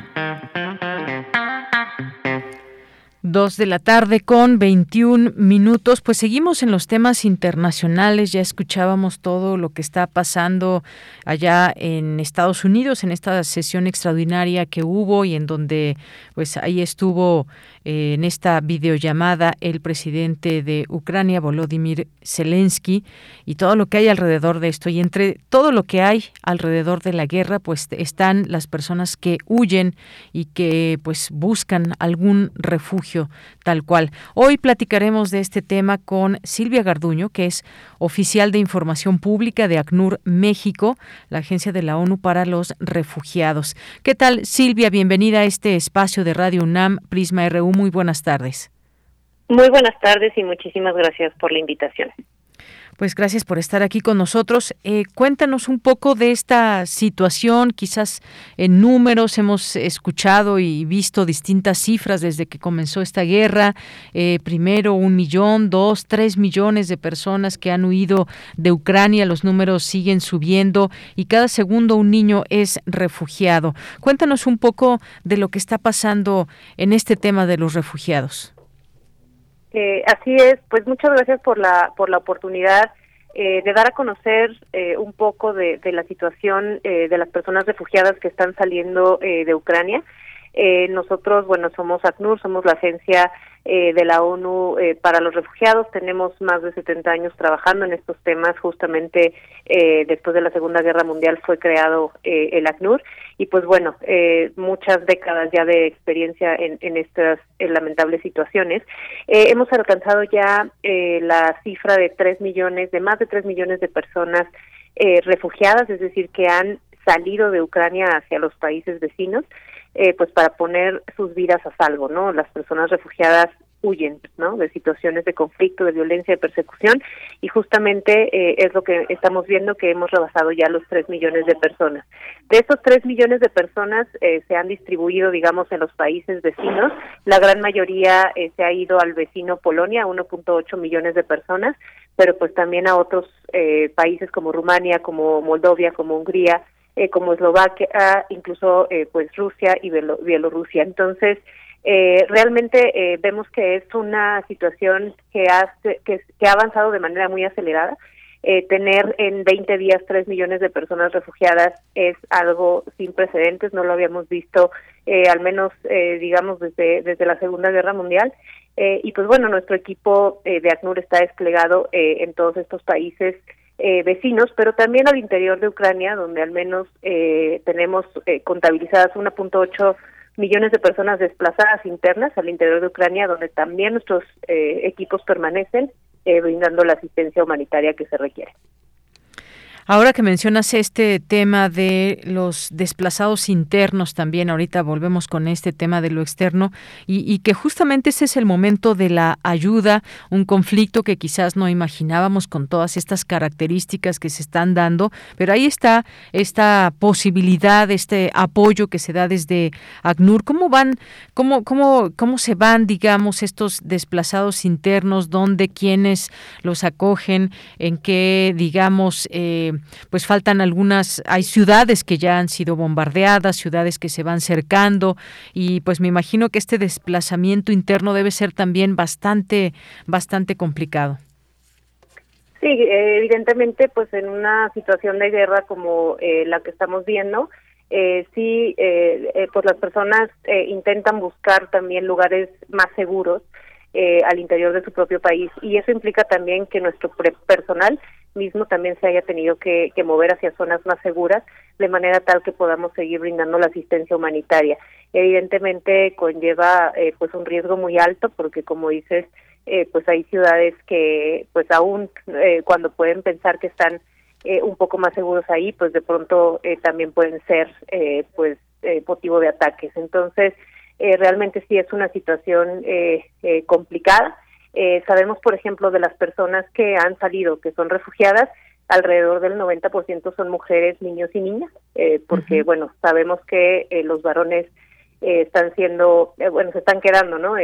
por, o los obligan a quedarse. exactamente, entonces de pronto también ver estas situaciones o las familias que intentan quedarse juntas pese a todo, son decisiones de vida muy complicadas, ¿no? El tener que dejar tu país y no saber si vas a volver y cuándo vas a volver, de pronto tampoco son decisiones sencillas, eh, saber que te vas a quedar en otro país vecino, no sabes cuánto tiempo, no sabes eh, viviendo cómo, ¿no? Cómo te van a, eh, quizás ahora te reciban bien, pero no sabes cómo va a estar la situación en una semana, dos semanas, un mes, ¿no? Que tantas presiones también pueden tener las comunidades que están recibiendo a esta enorme cantidad de personas. Entonces, sí, sin duda conlleva muchísimos retos eh, y pero bueno, lo primordial es la vida de las personas y que estén a salvo y que tengan la asistencia eh, que requieren.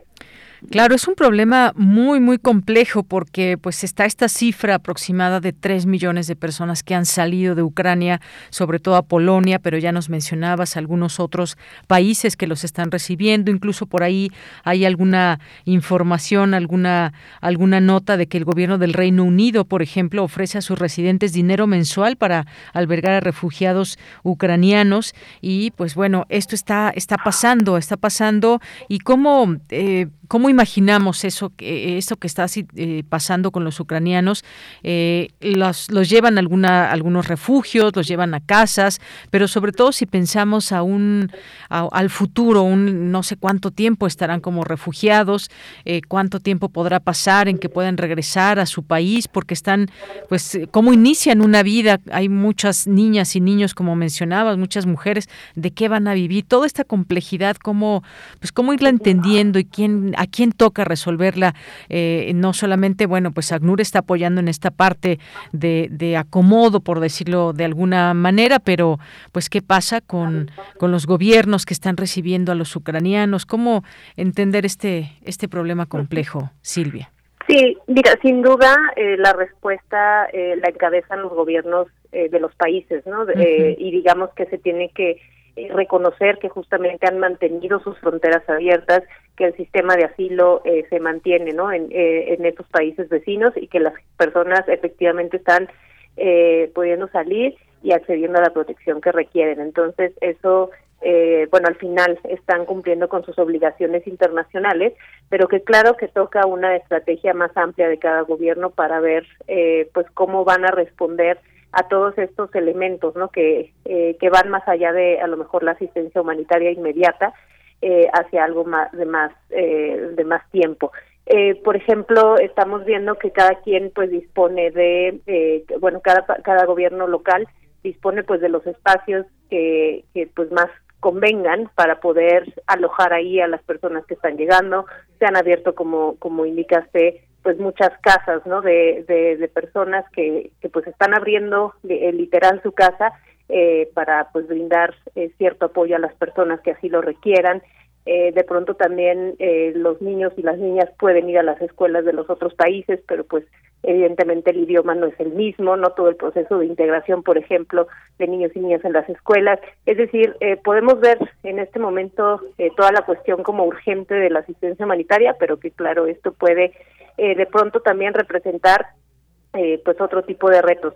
Y, y quisiera nada más eh, pues poner un ejemplo. ACNUR está presente también aquí en México no y de pronto eh, Claro que no estamos en una situación de conflicto o de guerra, pero las miles de personas eh, que llegan a este país también huyendo de situaciones de violencia o persecución, de pronto también tienen todas estas necesidades que hoy estamos viendo en Europa, pero que aquí también tenemos y que de pronto también eh, necesitamos de los gobiernos locales, por ejemplo, para pues plantear estrategias que puedan eh, pues brindar las respuestas a las necesidades que tiene esta población. Claro, muy importante esto que mencionas porque pues ahora se está viviendo esta situación dramática, pero pues no es eh, esto puede suceder con por otras razones también en otros países donde hay personas que buscan refugio en otros países. En México sabemos que mucha gente pues ha buscado y encontrado refugio o en distintas eh, naciones y sobre todo pensando ahora en esta cantidad de personas de Ucrania que siguen saliendo todos los días, pues pensamos en estos temas de salud, de la alimentación, la salud física, pero también la salud mental, porque venir de lugares que han sido bombardeados, de ver su casa que pues ya quedó en ruinas o de haber perdido algún familiar, dejar a, a, los hombres, a los padres eh, y más que se quedan luchando allá en Ucrania, pues es una situación muy pues muy grave, muy dramática y quedan interrumpidas sus actividades completamente. Decías, por ejemplo, este tema de la escuela, los niños que están y niñas que están en edad escolar, pues qué va a suceder y durante cuánto tiempo. Hay mucha incertidumbre, me parece también, frente a un problema de tal magnitud, Silvia. Sí, eh, creo que eh, de pronto cuando vemos estas imágenes eh, tan devastadoras de la guerra, de estos bombardeos, pues nos ponemos a, mucho a pensar en lo importante que es salvar la vida.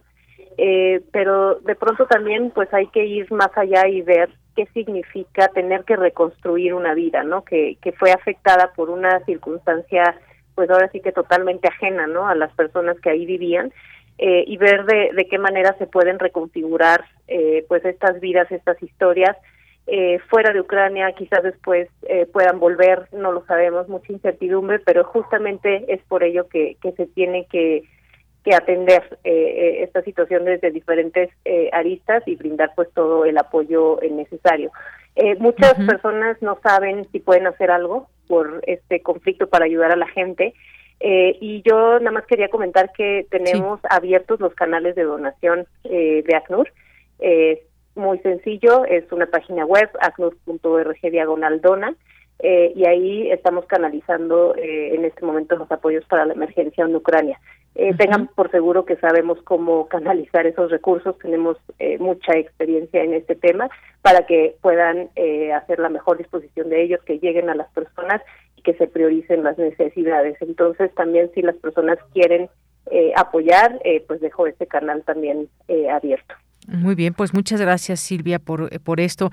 Déjame comentarte también aquí en México eh, ya se ha documentado, ya se sabe que hay ucranianos y rusos que, que han llegado a nuestro territorio y que buscan entrar a Estados Unidos. Han llegado por sus propios medios para entrar a los Estados Unidos vía México. Esto también es algo de lo que se sabe en esta, eh, pues en esta situación donde pues algunos se van en tren, otros se van caminando y otros han logrado incluso llegar eh, por con sus medios a través de un avión aquí a nuestro país. Sí, tenemos conocimiento de, esta situación en la frontera norte. Eh, afortunadamente ya hemos eh, sabido de, casos de personas que han logrado pues acceder a territorio estadounidense y pues solicitar asilo. aquí importante pues mencionar que todavía prevalece una eh, medida ¿no? del gobierno estadounidense que, que mantiene digamos cerrada la frontera para solicitantes de asilo que es la del título 42 eh, que fue implementada justamente a raíz de la pandemia eh, y que esto hace que eh, en realidad eh, pues muy pocas sean las solicitudes de asilo que, que se puedan presentar en este momento en Estados Unidos. Eh, sin embargo, bueno, creo que ante los casos que hemos visto de ucranianos, el, el gobierno estadounidense pues sí ha eh, permitido, ¿no? Que, hay, que comiencen a, ingresar algunos de ellos. Entonces, pues sí, nos mantenemos pendientes eh, eh, de esta situación en frontera norte, donde, pues bueno, no nada más hay ucranianos y rusos, sino personas de muchísimas nacionalidades, justamente, pues esperando solicitar asilo en ese país. Muy bien, eh, pues Silvia Garduño, muchas gracias por tu tiempo, por lo que esta información que la verdad creo que nos interesa saber qué está pasando con tantas y tantas personas que incluso, pues como decíamos, ya han llegado a México desde tan lejos y solamente pues tienen pues esperanzas de, de, de vivir, de salir con bien y eventualmente pues iniciar una vida en otro en otro lugar, en otro país, porque regresar en su momento cuando esto llegue a terminar pues será muy difícil recuperarse. Sabemos lo que implica una guerra, es destrucción física de ciudades, pero también una intensa situación eh, física y mental por la que atraviesan las personas que simplemente, pues muchas no querrán quizás volver, a otras pues no les quedará más que pues volver a levantar en su momento Ucrania y ahora sí, pues el apoyo también de distintos gobiernos que se pueda dar Estados Unidos, bueno, pues ahí eh, pensaríamos que también puede recibir a muchas de estas personas que buscan llegar a su territorio, pero ya estaremos siguiendo muy de cerca las informaciones que todos los días van surgiendo y que van cambiando los números en esta tragedia de la guerra. Pues muchas gracias, Silvia Garduño. No, pues muchísimas gracias. También recordar que, eh, bueno, México hace lo propio, este, desde distintas trincheras han dicho que el país está abierto, que el sistema de asilo está abierto para las personas eh, ucranianas. Eh, sin embargo, bueno, en este momento no tenemos solicitudes de asilo en México, pero es bueno saber que pues nuestras autoridades se han posicionado públicamente respecto a que el país se mantiene eh, abierto al, asilo ucraniano. Oye, esto es muy importante lo que dices, porque efectivamente, eso me faltó preguntarte, en México, si se han recibido o no algunas de estas peticiones de, refugio por parte eh, de personas que vienen pues de Ucrania sobre todo, pero también hay gente de Rusia que ha incluso llegado también hasta nuestro país. Importante mencionarlo y ver pues cuál va a ser esta postura eh, pues en México para apoyarles eventualmente a quienes puedan arribar a nuestro territorio. Pues mira, como te comentaba, hasta el momento no lo hemos detectado. Eh, eh, una eh, cuestión que hay que tomar en cuenta es que para solicitar asilo en, un país, las personas tienen que estar en, el territorio de ese país para poder acceder, eh, digamos, al sistema de asilo. En este momento, eh, a pesar de que eh, tenemos ucranianos en nuestro territorio, porque ya sea que están en la frontera México-Estados Unidos o que se quedaron, por ejemplo, varados en situación de turismo, este, estas personas, pues, no se han pronunciado por solicitar asilo y lo entendemos perfectamente. pues, yo comentaba tomar una decisión así, ¿no? De eh, ¿qué hago? Solicito asilo en un país tan lejano al mío y yo no sé si voy a volver, tampoco es tan sencillo y lo entendemos así, eh, pero bueno, de pronto saber que la posibilidad está abierta eh, es, es, bueno y que en cuanto, eh, pues si hay personas ucranianas que así lo deciden, pueden solicitar la condición de refugiado en México. Muy bien, pues Silvia Garduño, muchas gracias por tu tiempo aquí en Prisma RU de Radio UNAM. Muchísimas gracias y muy a la hora. Gracias, hasta luego. Silvia Garduño, oficial de Información Pública de ACNUR México, la agencia de la ONU para los refugiados. Porque tu opinión es importante, síguenos en nuestras redes sociales, en Facebook como Prisma RU y en Twitter como arroba PrismaRU.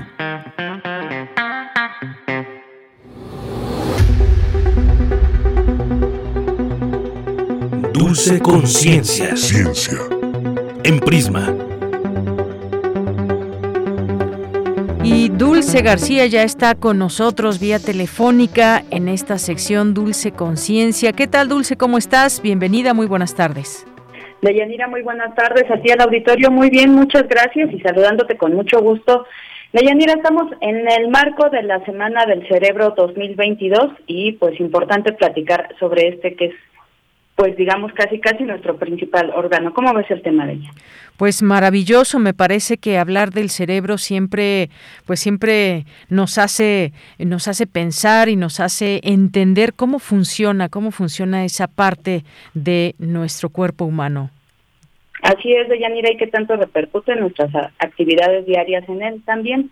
Y bueno, pues, ¿qué te parece si antes de pasar a una charla sobre este tema, eh, escuchamos un poquito de información sobre el cerebro y sobre esta semana del cerebro 2022?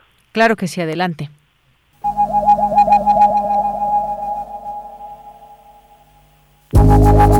Aunque se ha avanzado mucho en los últimos años, el cerebro sigue siendo un órgano misterioso, complejo y repleto de secretos por desentrañar, pues es este órgano el que controla nuestros movimientos voluntarios, el habla, la inteligencia, la memoria, las emociones y procesa información que recibe a través de los sentidos. La comprensión del cerebro cobró más relevancia con la pandemia, pues los investigadores hallaron que el contagio por COVID-19 mostraba diferencias en resonancias magnéticas hechas antes y después de la infección, situación que siguen estudiando. No obstante, estudiar el cerebro siempre será importante e interesante, por ejemplo, para saber cómo es que este órgano convierte un estímulo sensorial como el tacto en preceptos suave o rugoso en un concepto. La Semana del Cerebro 2022 busca promover el interés por las neurociencias, concientizar sobre el impacto que tienen en la vida cotidiana en nuestro organismo y despertar vocaciones científicas. Para Radio UNAM,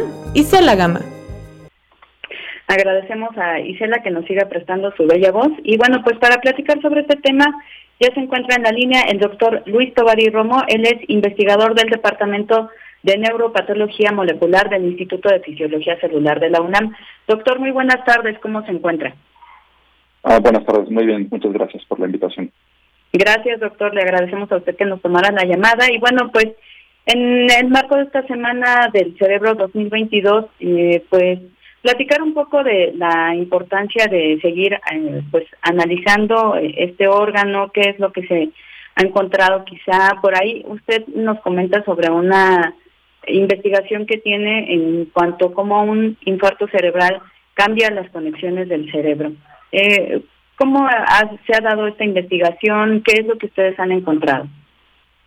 Bueno, la, con respecto a tu comentario anterior, la, Semana del Cerebro eh, o la Semana de Concientización sobre el Cerebro es una semana muy importante en la que los neurocientíficos podemos compartir con la comunidad algunas de las investigaciones que realizamos en nuestra actividad científica cotidiana. En la UNAM, en particular, es una actividad, es una labor científica muy intensa que realizamos todos los días en diferentes institutos de investigación, en diferentes institutos, centros y facultades de investigación, hay muchos laboratorios que nos dedicamos a estudiar el cerebro. Particularmente en el Instituto de Fisiología Celular, nuestro instituto tiene un, número muy grande de grupos de investigación que nos dedicamos a las neurociencias. Tenemos una división especial de neurociencias donde habemos eh, varios eh, grupos eh, que es nuestro tema, ¿no? Tratar de entender cómo funciona el cerebro y qué es lo que sucede cuando las circunstancias las enfermedades, los eventos traumáticos, alguna lesión, producen cambios en el cerebro que no nos permiten llevar a cabo nuestra, nuestra vida normal.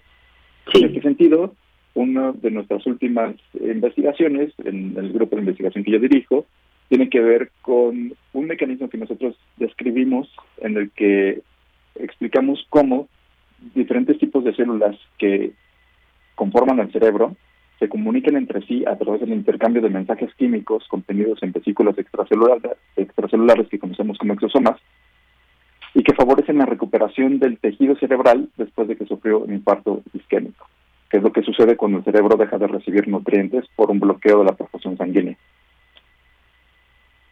Sí, doctor. Eh, quizá un poco qué afectaciones hay, eh, cómo se pueden prevenir, ¿Hasta dónde ha avanzado su esta investigación, doctor? Bueno, la investigación que nosotros hacemos en mi grupo es investigación preclínica. Esto significa que es investigación básica, no es investigación eh, que tenga una aplicabilidad inmediata en, el tratamiento de un infarto cerebral en pacientes que estén sufriendo un infarto cerebral. Entonces, lo que nosotros estamos haciendo aquí, en, este nivel de investigación básica, que es muy importante, es tratar de entender cómo el cerebro funciona bajo condiciones de estrés o bajo condiciones de lesión y cómo ese, ese funcionamiento propio del cerebro le permite recuperarse y retomar algunas de las funciones que perdió por una lesión o por un, infarto isquémico. Entonces, en, en, este sentido, yo creo que es muy importante hacer notar que la investigación básica es fundamental para que nosotros podamos entender bien a nuestro cerebro y a partir de eso podamos desarrollar terapias y desarrollar eh, tratamientos que impacten sobre la, sobre la salud humana.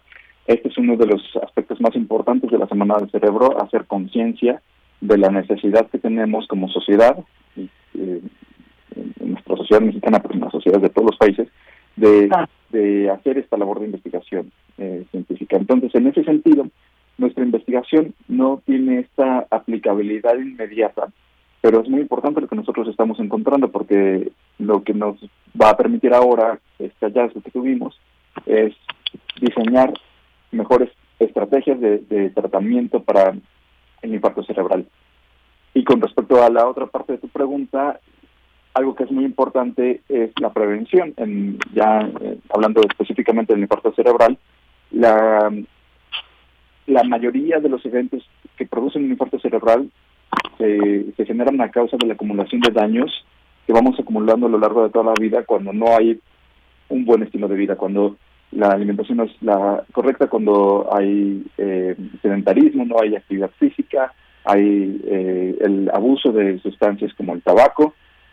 Todas todo este tipo de, situaciones generan un mal estado de salud que eventualmente tienen consecuencias muy, eh, muy serias, como la presentación de un posible infarto cerebral.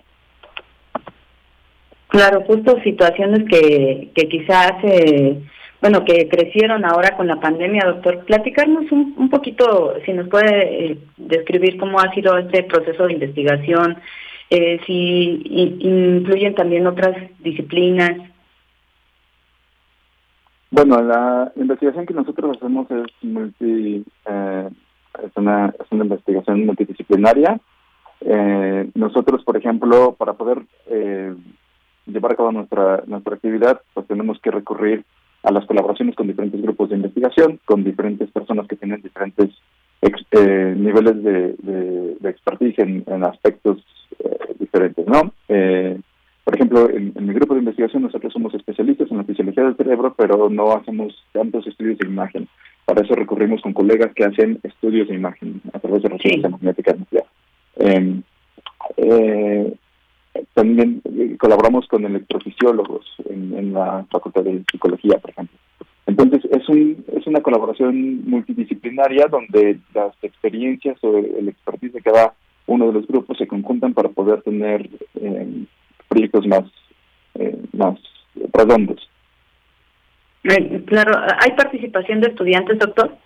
Ah, sí, por supuesto. La, la mayoría de la investigación que nosotros hacemos en los institutos, en, la UNAM, es ejecutada por, por estudiantes, principalmente estudiantes de posgrado, eh, a nivel de doctorado y maestría, pero también hay mucho involucramiento de los estudiantes de licenciatura, porque los, los científicos nos formamos desde la licenciatura, inclusive algunos a veces desde la preparatoria. Entonces, la, participación de los estudiantes en los laboratorios de investigación es indispensable.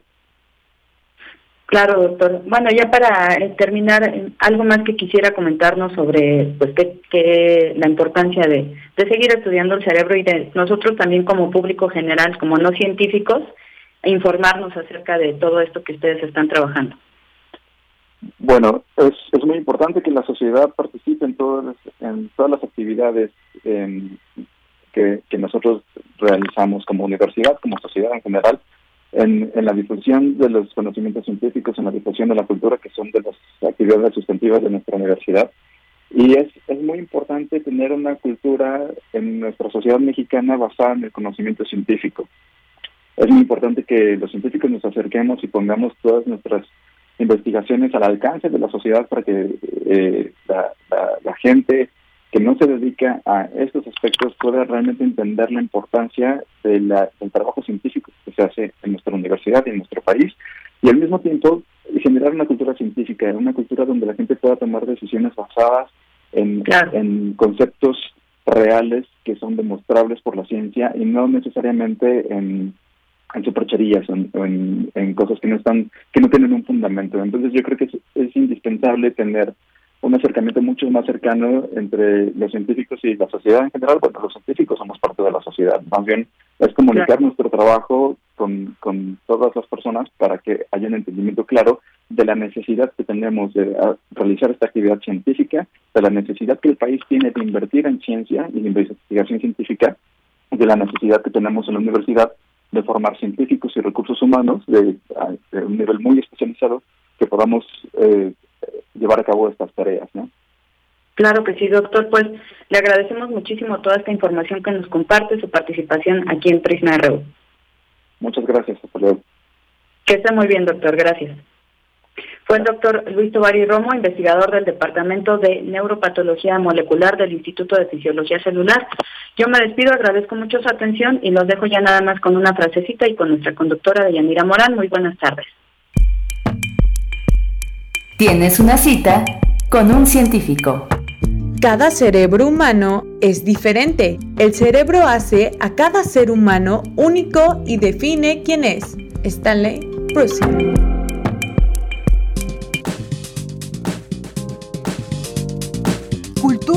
RU. 2.50, nos vamos ahora a Cultura con Tamara Quiroz.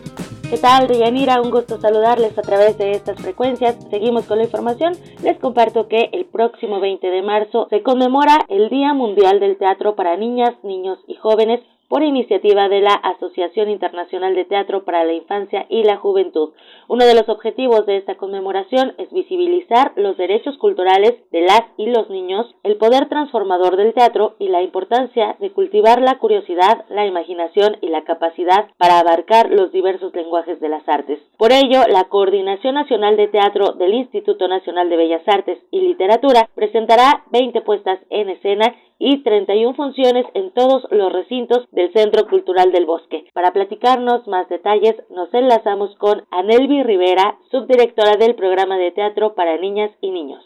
Anelvi, bienvenida a este espacio radiofónico. ¿Qué nos puedes compartir sobre la programación del Gran Maratón de Teatro para Niñas, Niños y Jóvenes? Sí, claro, Tamara, pues bueno, mucho gusto de estar en su programa. es, es, muy, muy interesante poder estar en contacto con la comunidad universitaria y bueno, con todas y todos los, los que asiduamente escuchamos Radio UNAM. Y bueno, pues la, la, programación del maratón es muy variada, tanto en la Ciudad de México como en todos los estados, porque vamos a tener programación en cada una de las entidades federativas. Y bueno, pues tenemos el fin de semana, este sábado y domingo, a partir de las 12 horas y el domingo a partir de las 11 horas. Tendremos presentaciones artísticas específicamente para infancias y diferenciadas por edades. Tenemos teatro para la primera infancia el domingo con la obra Contemplar, con una, una compañía que viene de Baja California y Jalisco y que estará con nosotros acá en el Teatro El Granero. También tendremos teatro de títeres con el doctor improvisado, tendremos teatro danza eh, con la obra Miedo come todo, tenemos teatro para adolescentes también con la obra Nos volvimos búfalo, que es un tema muy muy fuerte, pero de, tratado de una forma muy, muy bella a través de títeres de tradición turca. Eh, entonces también es, es, un tema muy interesante y muy, muy bellamente abordado por esta compañía en, la sala Javier Villaurrutia. También tendremos el carro de comedias eh, de la UNAM acá en la Plaza Ángel Salas el sábado a las 5 de la tarde, lo cual también nos, nos llena de emoción poder hacer este vínculo con la UNAM. Y y bueno, también se unen eh, espacios independientes aliados como Teatro La Capilla y La Titería. En La Titería tendremos una obra que viene de Oaxaca que se llama Las Ocho Joyas de Igú, que es una, una puesta en escena bellísima con un tipo de máscaras muy particulares, muy, muy, muy bellas. Ojalá también se puedan acercar a este recinto. Y en el Teatro La Capilla con la obra Kiwi, con la compañía del teatro. También tendremos eh, de forma muy especial el estreno de la obra Pedro Melenas en el Teatro Julio Castillo el sábado a las 12.30, también se presentará el domingo. Y bueno, es una obra que estrena aquí con nosotros bajo la dirección de Artus Chávez y que bueno, de una forma muy, muy burlona y muy divertida aborda el tema de la infancia, eh, cómo era visto hace, en el siglo antepasado y cómo estas formas de tratar a niñas y niños eran muy particulares, pero cómo con una mirada irónica se puede mirar eso y también nos hace pensar de qué manera las y los vemos hoy y cómo nos relacionamos con ellas y ellas. Esto con una producción bellísima, con la escenografía de Félix Arroyo y producción de David Castillo. Verán que es una bellísima, magnífica producción. Ojalá tengan oportunidad de vernos acá en, el Teatro Julio Castillo.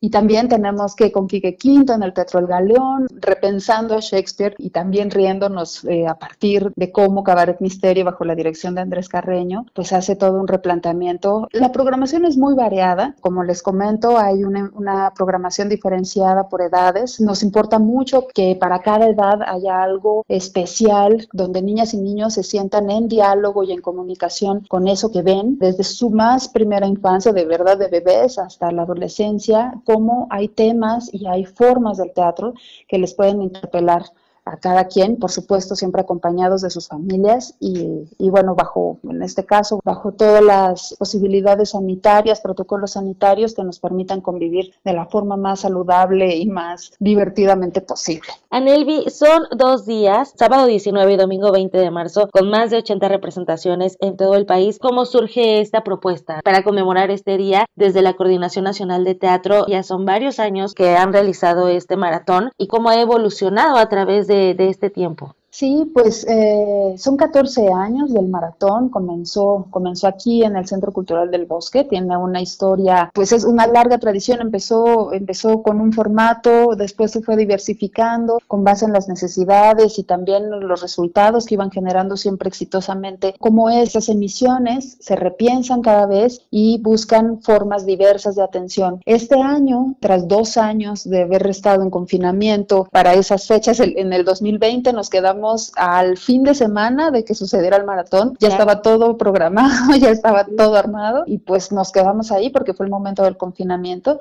Y luego al siguiente año pues seguíamos sin las condiciones necesarias para realizarlo. Entonces pensamos cómo en este regreso pues cómo podíamos atender a la, situación en la que estamos hoy. Y pensamos que era el momento más pertinente y que era necesario que este festejo se pudiera realizar a nivel nacional. De manera que convocamos a todas las entidades federativas y habrá en todos los estados por lo menos una presentación o varias, depende las posibilidades de cada estado, de manera que niñas y niñas de todo el país puedan participar de este festejo y por supuesto las entidades estatales estuvieron muy felices y muy dispuestas a colaborar e integrarse a este festejo. Entonces es así como, como hacemos este, estos enlaces con todos los estados y también que niñas y niños de todo el país sepan que tienen derecho a acceder a este posibilidades del disfrute del teatro y que se siga fortaleciendo. Este es el primer paso, pero buscamos que se siga fortaleciendo en lo consecuente. Por supuesto, tan es así que, bueno, tienen teatro para las primeras infancias, ¿no? O sea, desde ahí llevar a los niños al teatro también creo que es una gran actividad. También me gustaría que nos platicaras,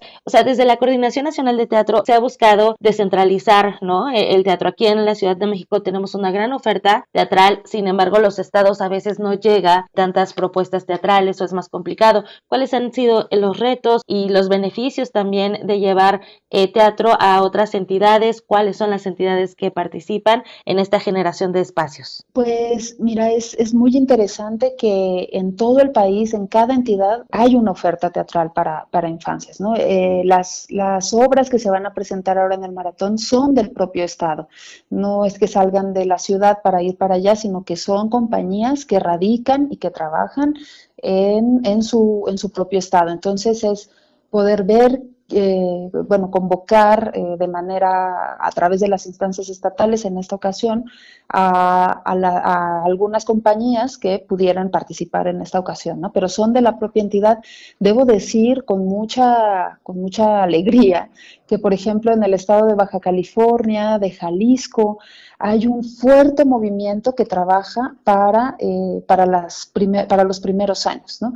Hay compañías que se han dedicado y que han destacado con un trabajo importantísimo y, muy, como decir, muy reconocido a nivel nacional e internacional, eh, trabajando para los primeros años. Está a la Deriva Teatro en Jalisco, está Colectivo Teatro en Espiral en Baja California, que ahora también colabora en Sonora y entonces también en Sonora ya están haciendo, también vamos a tener una presentación eh, para primeros años en un espacio independiente en Sonora, pero igualmente han, han compartido su labor en Morelia, en Zacatecas, en Aguascalientes y entonces entre estados han generado un fuerte movimiento, también con la compañía Teatro Vacío que ha sido punta de lanza para este tipo de trabajo. Entonces, pues lo que podemos ver ahora y qué, qué bien que lo señalas es poder hacer ese termómetro, ese análisis de cuáles son las, las características y, el estado de, la oferta en cada entidad. Y entonces, por supuesto, desde la coordinación, ¿qué podemos hacer para fortalecer o colaborar ante esa realidad nacional de oferta teatral específica en infancias y adolescencias? ¿no?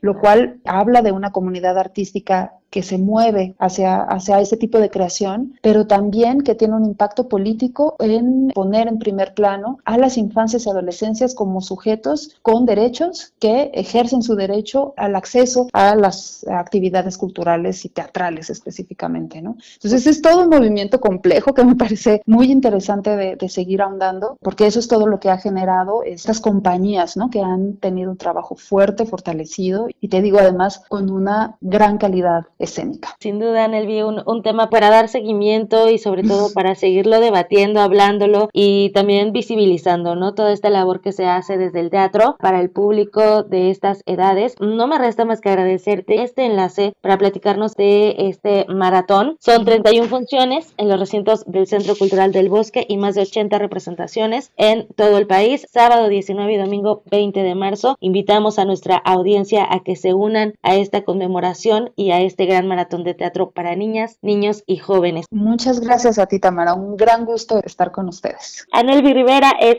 subdirectora del programa de teatro para niñas y niños de la Coordinación Nacional de Teatro del Instituto Nacional de Bellas Artes y Literatura. Que tengan excelente tarde. Hasta mañana.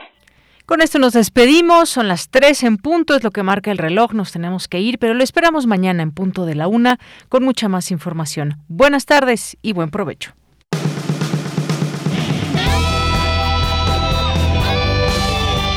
Prisma RU. Relatamos al mundo.